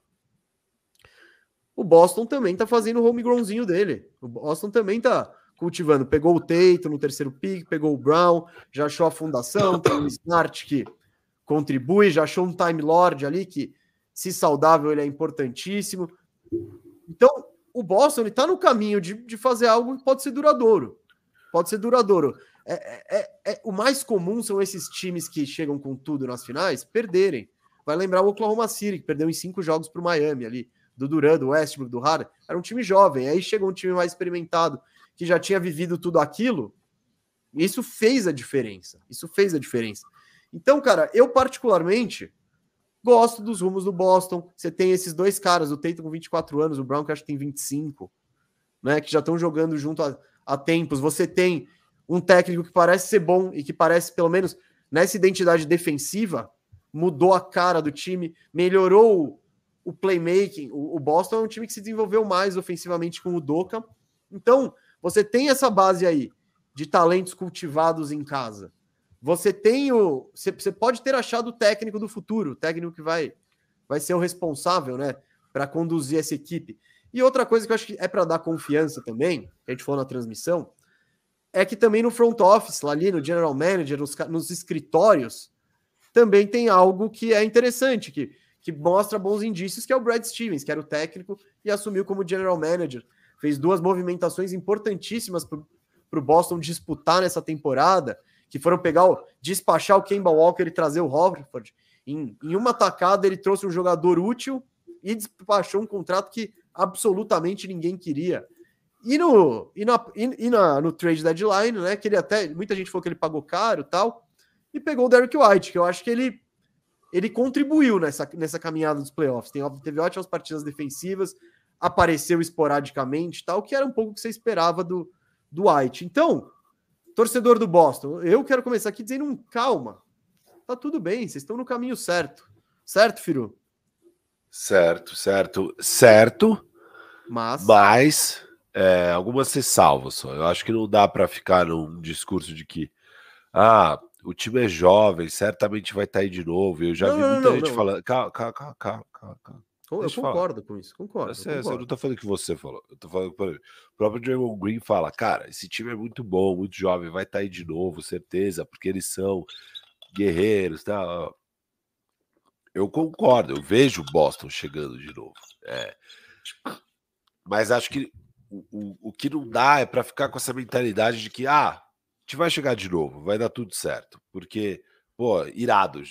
Acho que não pode sair dessa temporada com a sensação de dever cumprido, de, porra, olha onde a gente chegou, temos só 24, 23, 22, 27 anos, né? Pô, irado. Vamos estar tá aqui certeza de novo, muito talento, sei lá o quê. Não pode ser com essa mentalidade. Tem que ser com a mentalidade de que merda, não ganhamos, vamos trabalhar duro para voltar. Porque já teve vários times que estavam numa situação parecida e nunca mais voltaram. O mais é, recente, acho, é o OKC, né? O OKC do Duran e do Westbrook, é, Ibaka, etc e tal. Você falava, pô, esse time aí vai voltar. Né? Eles perdem aquela final, aí depois eles fazem a troca do Harden, que foi a maior cagada do mundo. Aí depois um ano o KD machuca, outro ano o Russ machuca, e aí outro ano eles estão ganhando de 3 a 1 do Warriors e tomam a virada e aí acabou tudo. É, então, e, e, aquele ano, obviamente, parecia que eles iam voltar para a final. Eles estão ganhando de 3 a 1 a final de conferência. Você fala, porra, irado, os caras voltaram. Não, não voltaram. É, então, e, e, e, precisa ter esse cuidado só. Eu acho que, porra, eles estão numa posição muito boa. É, o que é quase um milagre, porque esse time fez muita cagada no caminho, né? Muita cagada. Então, na, na época que, o, que os caras ainda eram baratos, né? O Tatum, o Brown e tal, você não conseguiu achar as peças, né? Você, o, o Age, o Danny Age fez muita cagada, ficou ali e perdeu os ativos, né? Você perdeu é, o Kyrie Irving de graça, o Gordon Hayward de graça, Terry Rozier de graça. Você perdeu muitos jogadores que teriam valor, você perde de graça e você perde esse salário. Então agora não é que nem a posição do Warriors que consegue estar 50 milhões acima do cap e montar o timaço. Então é um pouco mais difícil. Mas eu acho que o Warriors, mesmo não estando na melhor situação que poderia estar esse Celtics, pô, tá numa boa situação, né? É um time jovem, muito talento, que chegou na final da NBA finalmente após bater na porta outras três vezes com esse mesmo grupo é, chegou agora, não pode ficar satisfeito. Eu só acho isso. Não pode ter a mentalidade de ficar satisfeito. Tem que pegar isso aqui e falar, porra, o que, que falta? Trabalhar duro e não dar como uma certeza de que vamos voltar. Não, não é certeza. Cara, não, é não. é certeza.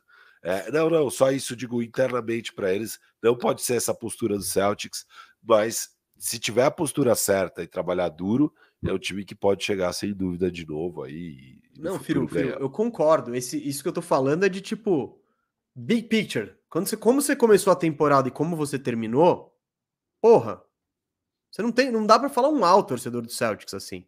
Não, né? não, não. E eu, eu, eu concordo, mas Firu, é, é, é, o que das coisas que eu costumo dizer. Beleza, Boston, você tá aí. Você tá nessa festa aí, esse troféu pode ser seu.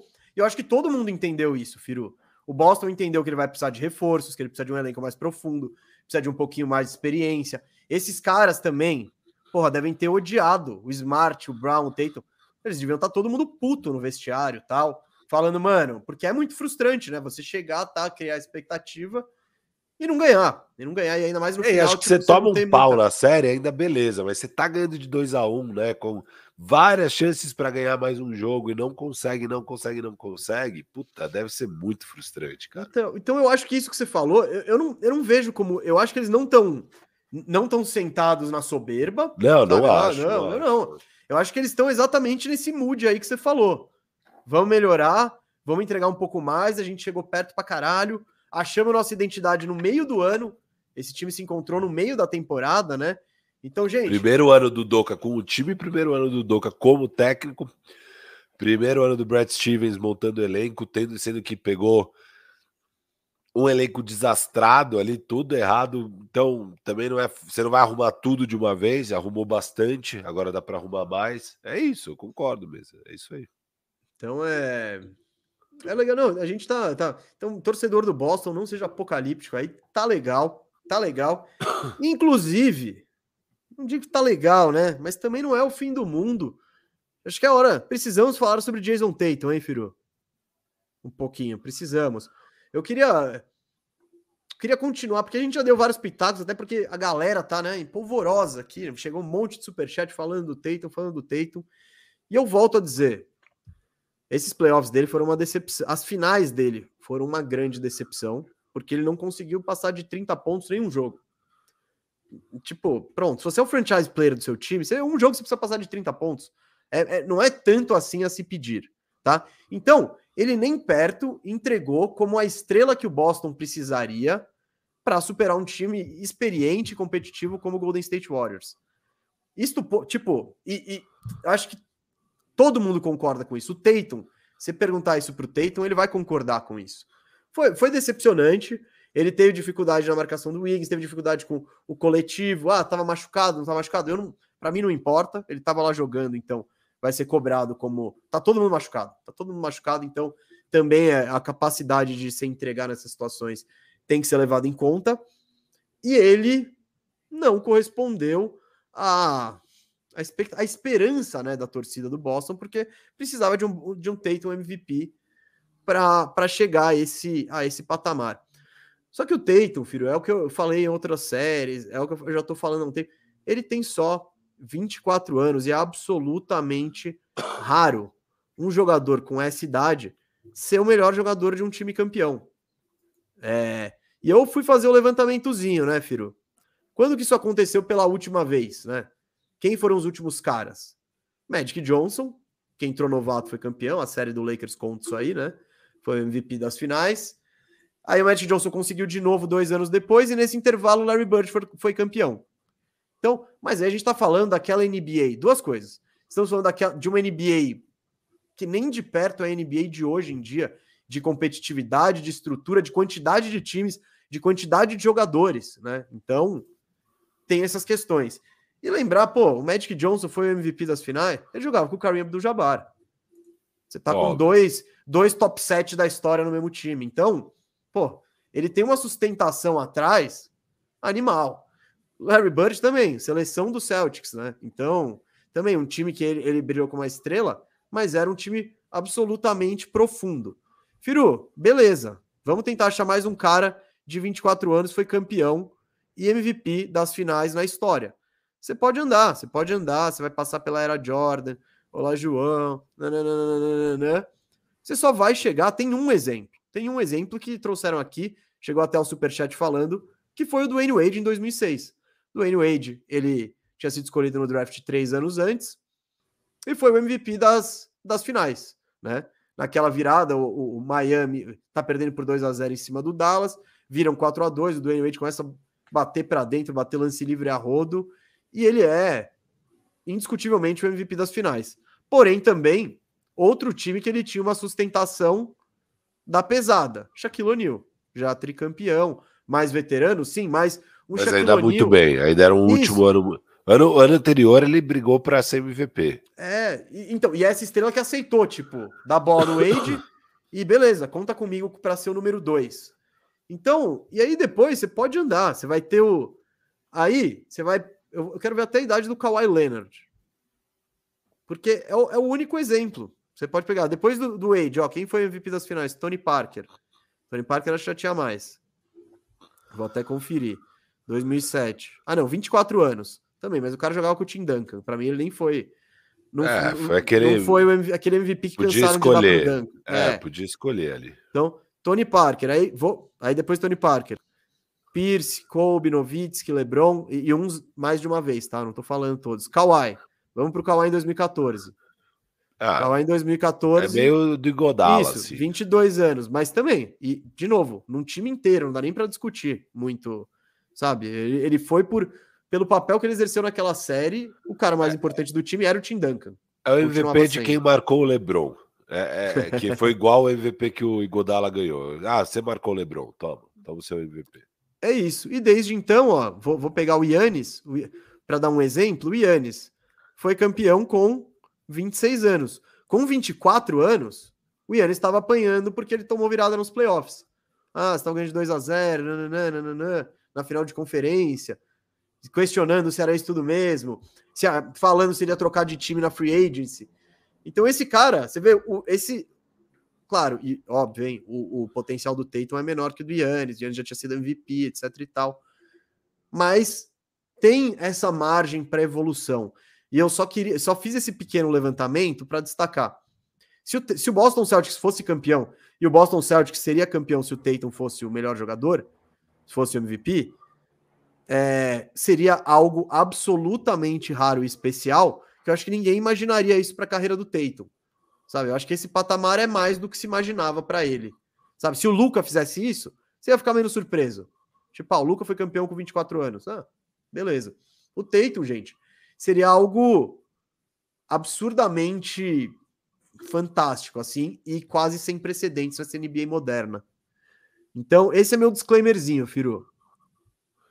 Boa, boa mesa. Gostei. Gostou? Tá de Gostei. acordo? É, não, tô de acordo. É só isso. É, é de fato, é, é, faz sentido. O meu medo é só não, não tomar como uma certeza aí que vai voltar. Não, não, não. É isso, é isso. Não, não, não. O Boston, não, o Tatum pode não evoluir, ele pode parar exatamente aí. É. Mas eu tô falando, em geral, Precisa evoluir, isso ficou evoluir. claro. Né? Sim, sim, sim. E eu acho que ele, ele vai ver os tapes, pô, vai ver o tanto de bandeja que ele errou o tanto de finalização com contato que ele não conseguiu fazer a sexta, e vai tentar evoluir nessas partes. É o que se espera das superestrelas. LeBron James chegou na final, apanhou do Mavericks, não apanhou? Porra, ficou evidente ali que ele tava meio sem. Ele não, o post-up dele não tava funcionando e ele não tava metendo bola de fora. O que, que ele fez? Foi lá, evoluiu e melhorou exatamente nos pontos fracos. É o que se espera das grandes estrelas aí. Então, ainda, ainda nós, Firu, acompanharemos essa evolução com vocês. Com vocês. Ou não, né? Ou essa estacionada. Quer é falar isso. do Tatum? Quer falar do Tatum? Não, não sei. Quer falar de alguém que... do Boston? Cara, eu, eu, assim, o que eu sinto falta ali no Boston, no fim das contas, é realmente alguém que consiga tomar decisões um pouco melhores na hora que precisa. Assim, um gostou do meu Chris Paul? Você gostou do meu Chris Paul? É, eu tava pensando em algo assim, não, não tinha pensado no Chris Paul, mas eu tava pensando em jogador two-way que consiga. O Drew Holiday, eu tava pensando, na real, né? Que seria o, o, o ideal, assim, talvez. Tá difícil de tirar do seu, óbvio, seu principal óbvio, rival, né? Não, não, óbvio. Não, eu sei, eu sei. Mas é eu não sei, falta alguma coisa ali. É, às vezes não falta nada, às vezes é o que a gente falou. Puta, eu tento jogar um pouco melhor e ter o Robert Williams por mais minutos e já estaria bom. Talvez. E um banco melhor e, e, você melhorar a sua execução, que isso acontece com o tempo e com é. experiência tal, porque eu acho que um dos, um dos grandes É o primeiro do ano do Smart como point guard também, né? Às vezes ele vai, sei lá. Será que não deveria ser o último também? É, é eterna. Não. não, não, é eterno. Depende de quem você colocar do lado. Porque a gente já viu, Firo, sobre o Boston, e você falou dos erros antes. O Boston, beleza, ele já tinha achado Tatum, Smart e Brown. E aí eles falaram: vamos trazer o outro cara, vamos trazer esse outro cara aí. E eles achavam que esse outro cara era um armador. Foram atrás do Kyrie Irving, flop. Foram atrás do Kemba Walker, flop. O Smart ele assume como que tipo um. Puta, tá, vai você mesmo, vai. Não tem. A gente precisa se livrar do Walker, não veio nada, o Schroeder não ajuda em nada também. É, vai lá, Smart. E com o Smart de armador, a questão é que esse time, a, a como eu posso dizer, a característica defensiva dele, ele defensivamente cresce muito. Você tem esse puta lineup defensivo que é Smart, Tatum, Brown, Robert Williams e Horford. Você tem, você não, é um time sem buracos. O Boston, a gente viu no ano passado, né, nos, nos últimos, como o pessoal caçava o Kemba, né? E era muito fácil. Ele era um alvo gigante ali.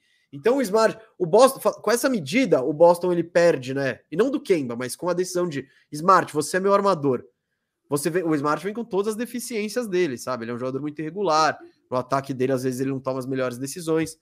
Mas isso permite que o Boston tenha uma, de, uma defesa monstra. Eu acho que, tipo, o cara, sabe que o cara é o cara que você mais gosta, filho. Lonzo Ball, é ele. Tipo, você, você pensa, o que falta nesse time? O Lonzo Ball, ele traz defesa, traz tamanho, traz movimentação de bola e traz arremesso. Esses caras, Firu, eles são muito raros. Muito. Se achar um, um armador que tenha tamanho, distribuição de jogo e arremesso. O Lonzo Ball não sabe nem se tem saúde, tá ligado? Mas eu digo do protótipo de jogador da ideia, é isso. O Chris Paul eu gosto também, eu gosto. É um cara que vai. Só que é isso. Como que você vai trazer ele? Como que ah, e às vezes algumas coisinhas assim, sabe? Você ter, anos, esse, você ter esse, às vezes, um reserva que você sabe que você vai pôr lá e vai te trazer uns 15 pontos, sabe? É óbvio.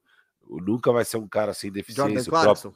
É, então, o Jordan, Clarkson, o Jordan Clarkson poderia ser o Jordan Poole dele, sabe? O cara que entra, faz 15 pontos, não é, é vai ser explorado na defesa, mas as horas que você precisa de ataque, você tem essa arma. Sim, tem dia o, que ele vai tomar uma decisão ruim, mas tem dia que ele vai te dar 30 pontos do nada e você fala, Exato. Legal. O Celtics não tinha essa opção no banco. Então tem.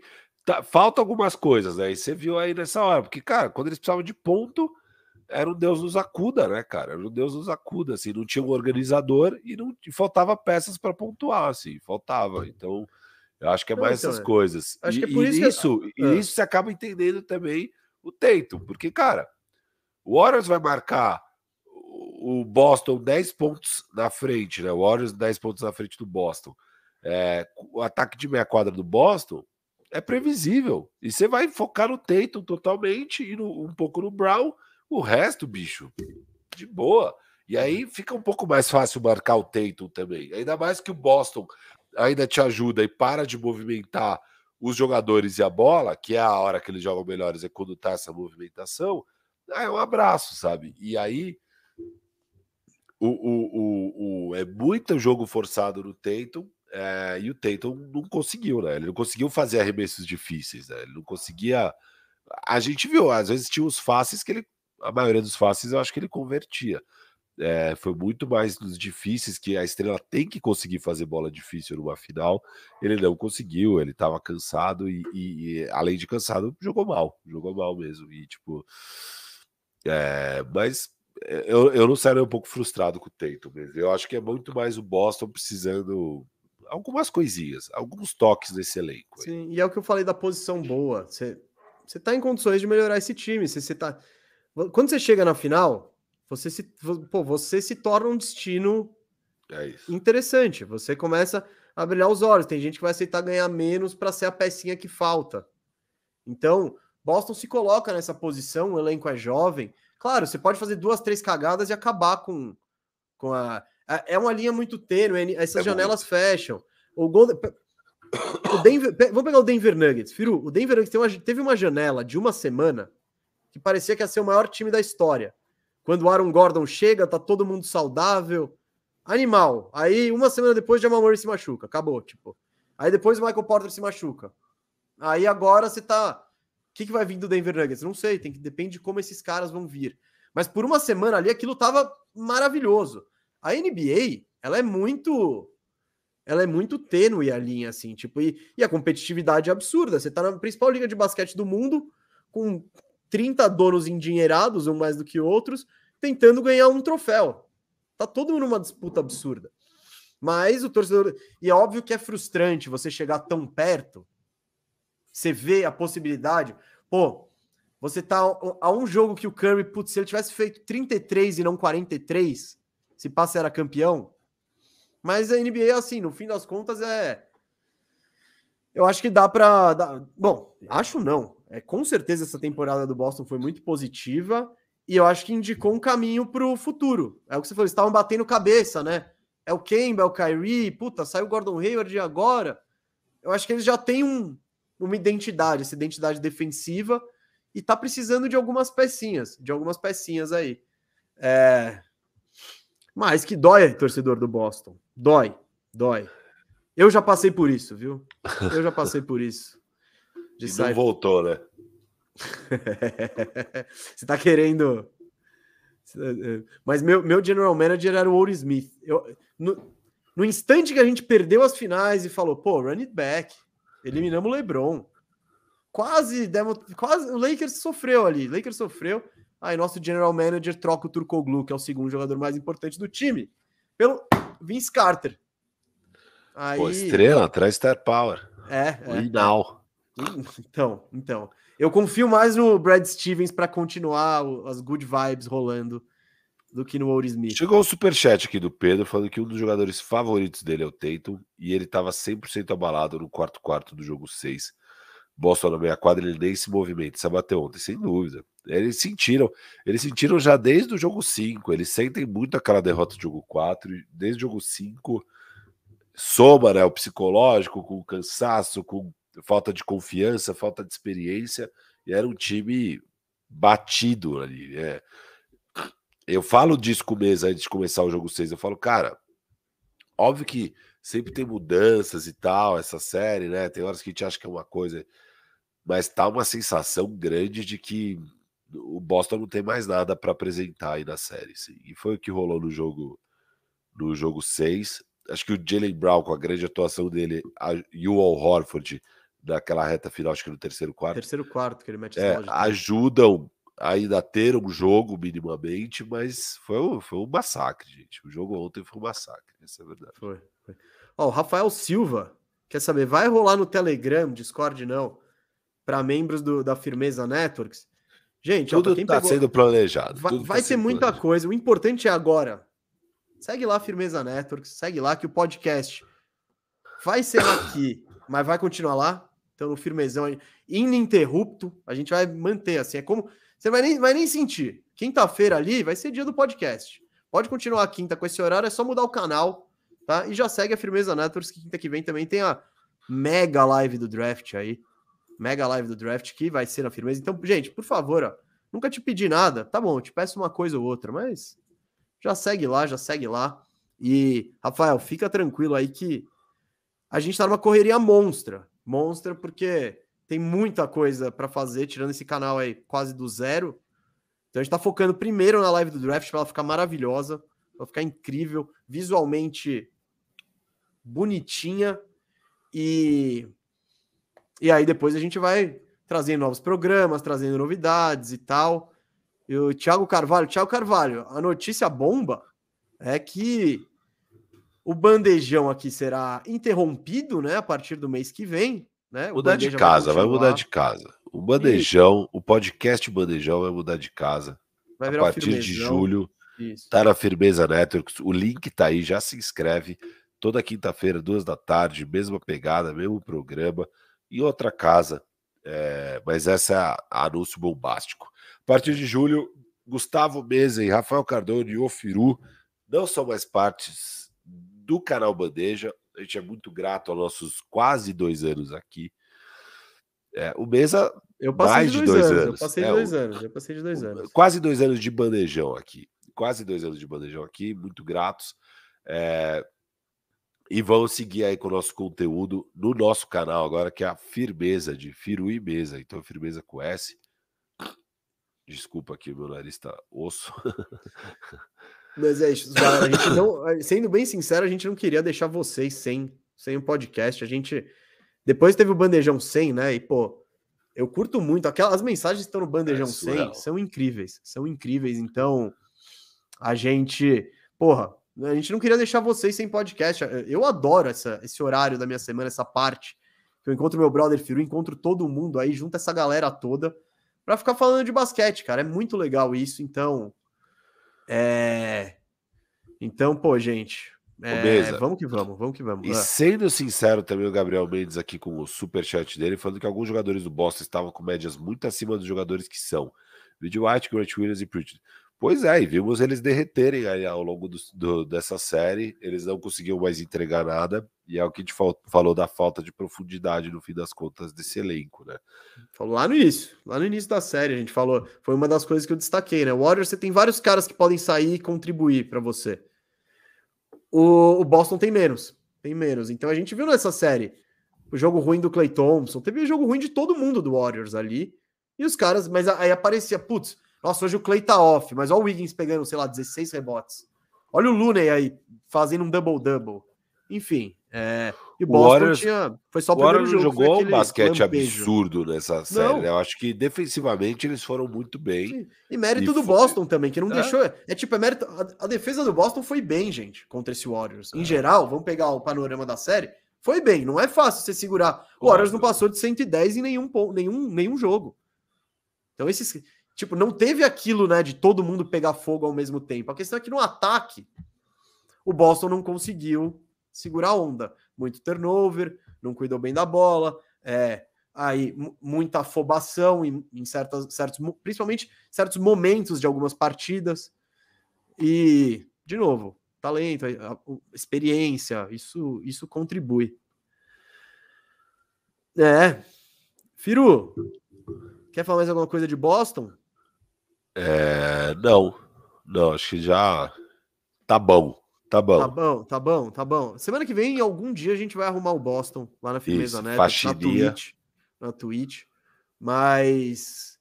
Mas é isso. Firu, quer, quer falar de Christian Wood rapidinho? Quer falar Podemos. de mais alguma coisa? Você tem alguma coisa aí na gaveta? O que, que você quer? Falar mal de alguém, exaltar algum jogador? Austin Reeves, tem tênis novo? Ó, eu quero pedir para todo mundo que está aí ao vivo, já tô foi de novo, tá horrível minha situação. Clicar no link aqui embaixo que vai direto para nossa live, é, vai direto para nossa live do draft na quinta-feira e já receber a notificação aí dessa live do draft, que vai ser muito especial. E, e, e vamos que vamos. Mesa. Ah.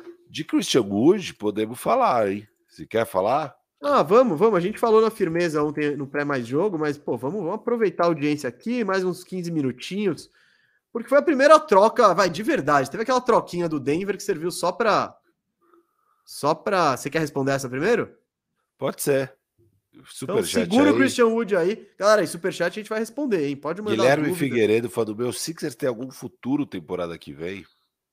Rapaz, tem, tem. Tem, lógico que tem. Você tem o Embiid? Tem. Começa, um começa por aí. aí para montar. É.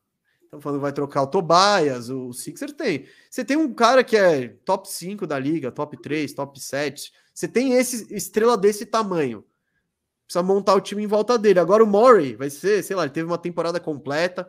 Ele pegou o carro andando no ano passado, né? Não impediu ele de fazer a troca do Harden. Vamos ver o que, que ele faz agora na off-season. Mas caminho tem, caminho tem. E o Harden tem o histórico, o, Murray tem o, tem o histórico de ser agressivo aí no mercado. Curioso aí pro Sixers, curioso. É, Firu, Christian Wood agora? Vou falar então, ó. Que troca, essa foi a primeira troca que rolou, troca interessante. Dallas Mavericks pegou o Christian Wood e mandou em troca, gente. Anota aí: Boban Marjanovic, Trey Burke, Marquis Chris, Sterling Brown, ou seja, nada, e o pique 26 desse ano. Então foi basicamente contratos de jogadores que nem, nem foram usados nessa. mal foram usados nos playoffs pelo Dallas, finaleira de, de, de rotação, botou o pique desse ano, que é o 26, e pegou um cara como o Christian Wood, Firu. Firu, você quer dar a volta olímpica aqui também para cima da Red Nation? Essa era tão fácil mesmo que não vale nem a pena da volta olímpica. É, fala pra galera, a gente faz o programa, né? Faxina Firmeza, toda quarta-feira, Essa semana não vai ser na quarta-feira, por causa do draft e tal, mas toda quarta-feira a gente faz esse programa, que é a Faxina Firmeza, na Firmeza Networks. Que era o antigo Arrumando a Casa. Saudoso Arrumando a Casa. E a gente. A gente sempre especula. A gente, a gente, a gente pega um time e especula trocas com os outros 29 times. E aí a gente depois seleciona as melhores trocas para seguir o caminho do, do time é, em questão que a gente está arrumando. E já fizemos 15 programas e foram poucas trocas. A gente fez sete trocas aí pelo Christian Wood e todas estavam o preço lá embaixo. E a gente, por política do nosso programa, a gente costuma dar até um pouquinho a mais para garantir que a troca aconteça. E todo mundo questionava nossas trocas de Christian Wood. Cara, vocês estão doidos, é, tá muito barato esse Christian Wood e tal. Quanto mais a gente fazia o programa, porque a gente começou em março, né, a fazer essa temporada. Três meses depois, a gente estava cada vez mais certo de que é o preço era baixo mesmo. Não, não tem muito time que vai estar disposto a fazer nenhuma loucura pelo Christian Wood. Poucos precisam do Christian Wood. É, e o preço dele era pequeno mesmo. O último eu, ano de contrato. Que a gente, a gente já tinha falado, eu falei da Red Nation, a gente tinha falado no início da temporada, aqui no Bandejão mesmo, aqui no Bandejão, falando do que o Rockets devia trocar o Christian Wood. Vocês estão loucos? Por que, que eles vão segurar o Christian Wood? O que eles vão fazer com isso? E a Red Nation, já louca, achando que ia pegar uma vaga nos playoffs com, com o Big Two de Christian Wood e Jalen Green, cortou, teve, cortaram o vídeo, botaram nas redes, teve aquela coisa toda. Me chamaram de leigo. Te chamaram de leigo?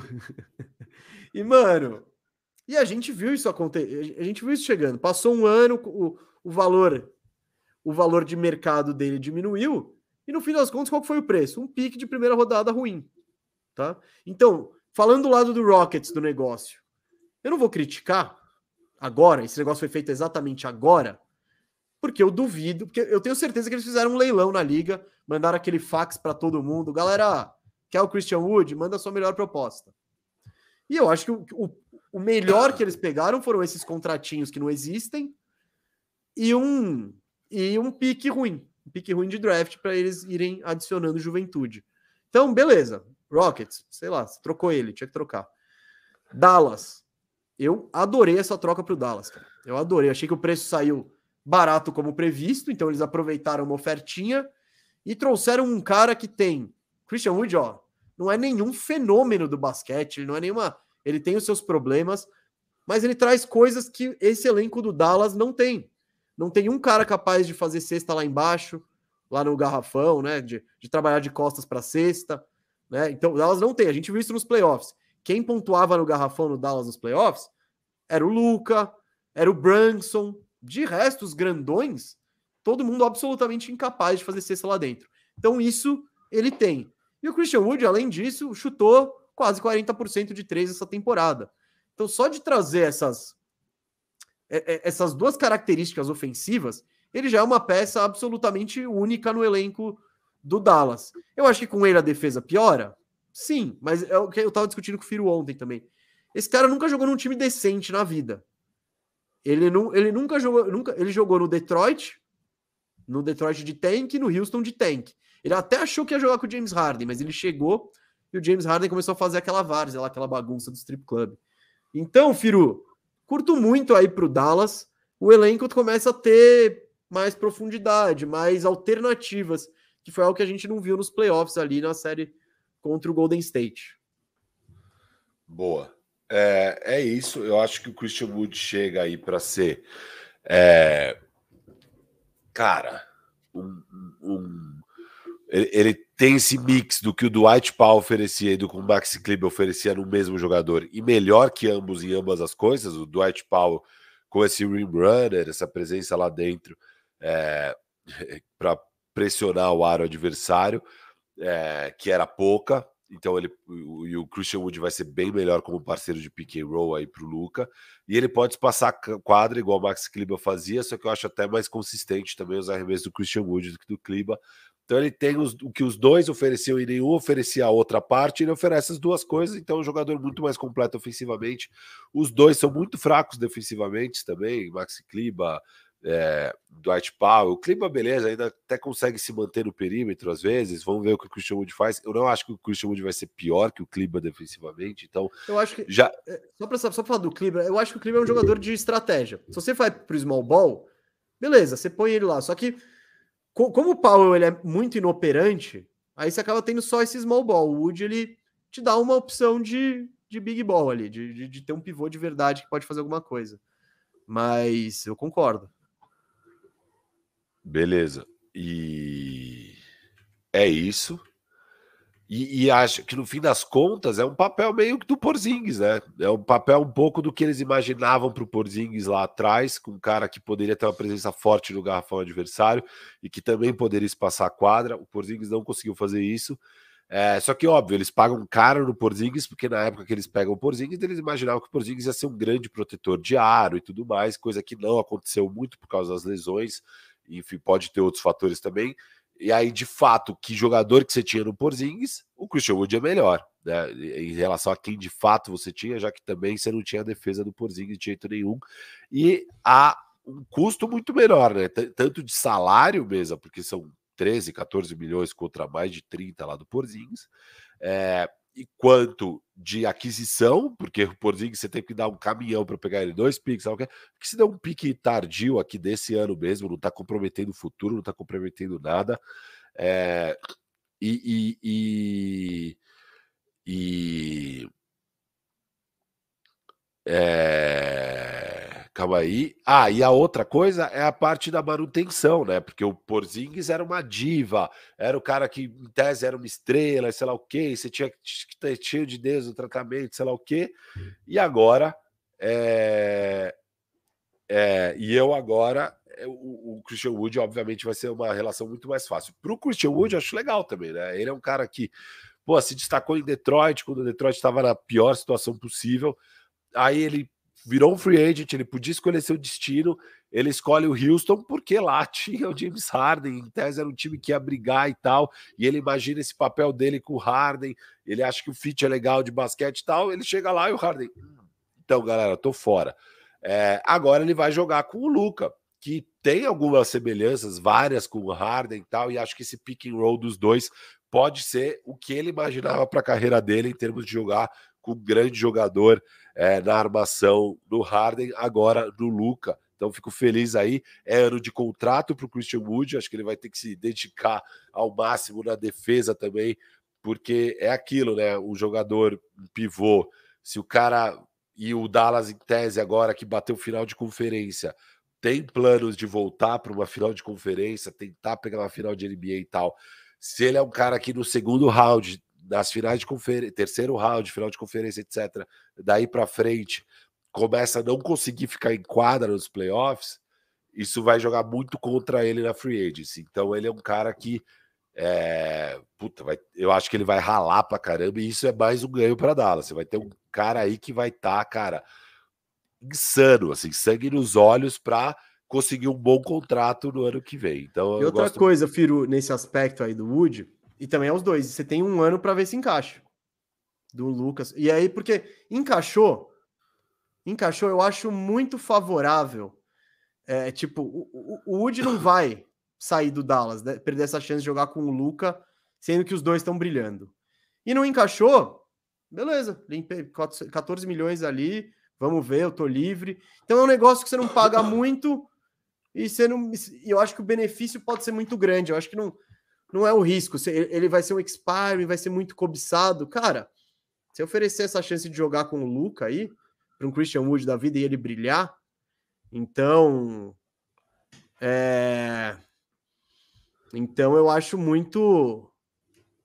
Enfim, muito bom, muito bom e esse é isso, negócio. Né, a gente achava que era um negócio barato e foi mais barato ainda, né? Foi um pique alto, né? Um pique, pique baixo, no caso, né? Pique da vigésima, sei lá, quinta, vigésima, qual é a escolha do Dallas? É vigésima, vigésima sexta escolha. O Dallas um pegou. A... O Dallas também não tem aquele histórico, né? Maravilhoso de acertar no draft. É, pegou, mas tipo, não. tirando o Luca, mas tipo, pegou aquele Josh Green com a 18 e tal, não. Não, não, é. E, e cara, para Dallas é incrível o que eles mandaram, né? Porque eles mandam, eles conseguiram juntar tipo uns quatro, cinco contratos. Então, por que, que isso é bom? Porque agora eles continuam com os contratos graúdos. Porque quando a gente fazia a troca, a gente imaginava, pô, vai ter que dar o Dwight Powell. A gente chegou a especular, né, a troca. Ah, eles tiveram nem que dar do Dwight Powell. Então agora eles têm o contrato do Dwight Powell, eles têm o contrato do Tim Hardaway, eles têm o contrato do Maxi Kleber, eles têm o contrato do Brunson se assinar no Salary Trade. Eles têm muitos contratos legais para acabar de construir esse time agora. Então eles estão numa ótima posição, Dallas, e, e essa troca acho que foi um grande, grande acerto aí de Dallas. Obviamente, vamos acabar falando mais da nossa live do dia 1 de julho, né, da Free Agency, que é o nosso primeiro firmezão, mesa. É, e a gente dá notas, né, para o que rolar de trocas e tal. Essa, essa aí eu vou dar uma nota boa para Dallas. E para Houston não vou dar uma nota ruim, não. Acho que não, Houston, Houston, Houston tem tenho, que ser né? criticado por não ter trocado lá atrás, quando o valor era altíssimo, que a gente chamou isso, a gente falou disso várias vezes. A gente falou, cara, esse cara não vai jogar mais dois anos em Houston. Troca agora, abre espaço para o Xangu jogar, etc. Você vai até ser melhor seu tanking. É... Às vezes eles poderiam ter o pique número um. É... Não, não, porque eles também estavam ali na posição. É, né? é, enfim, mesma, deu, mesma probabilidade. Deu... Mesma probabilidade. Mas, é... mas, independente disso, era o auge do valor. Né? O Christian Wood acabou de vir de uma bela temporada, com dois anos de contrato. É, você acreditava muito mais nele. Aí passou um ano mais, mais problemas de lesões, mais questões com a defesa, e agora é o expiring. Nenhum time vai fazer loucuras por um expiring que você não sabe se vai ficar lá e que você não sabe se vai ficar em quadra nos playoffs. É, perderam o timing, mas hoje, hoje, é uma troca boa, provavelmente a melhor que tinha aí. É, você tem mais um pique, é um time que está focado em picks, em draft. Com esse pique, às vezes eles podem fazer um trade-up é, e pegar a coisa ainda melhor. É, enfim. Não no top 3 ali, não, né? Não, não, não, não. Eles devem pegar ali o banqueiro na 3, só que eles têm outros picks, né? No draft, ou agora só mais esse? Ele não lembro, cara, não lembro. Precisa... Eu não sei o histórico de picks do, do, do, do Houston para isso, mas assets são assets e, e, time em reconstrução, né?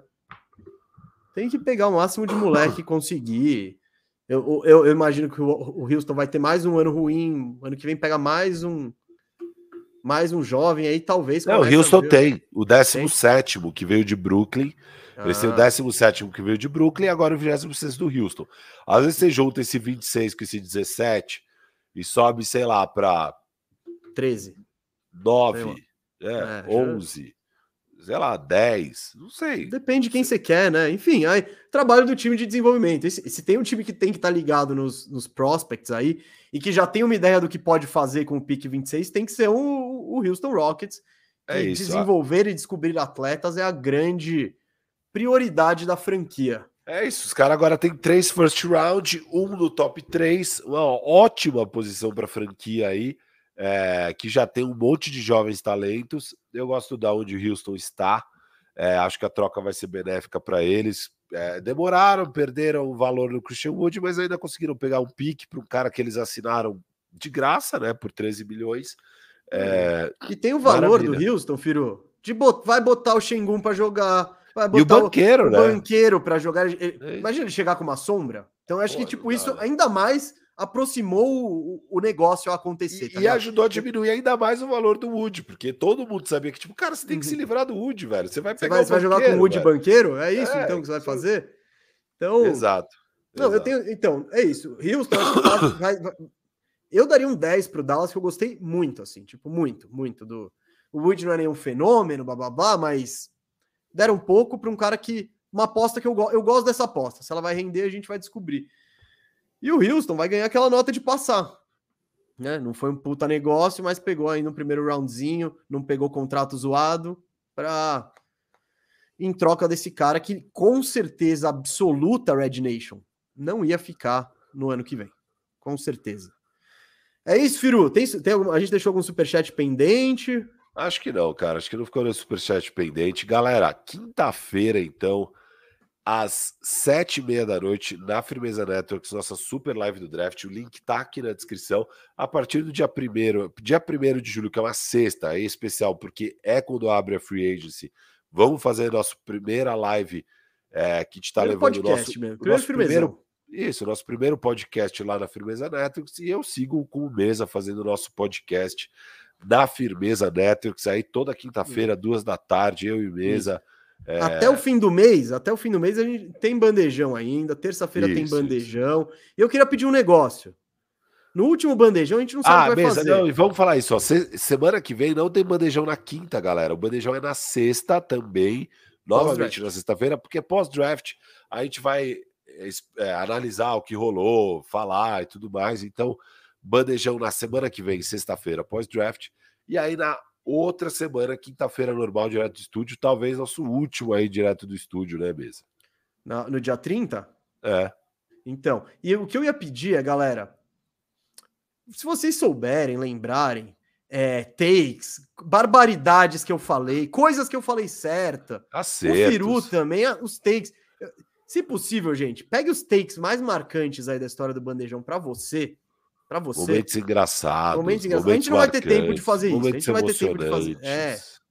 É isso. Bagunça, enfim, o que, vocês, o que vocês quiserem. Por favor, destaque a minutagem aqui, põe o link e um minuto. Farofa da GK. Fazer... E, farofa da GK. E, putz, com o Yuri, a galera vai ver bastante do Yuri, eu acho, hein? É. Porque esse tem momentos sempre marcantes.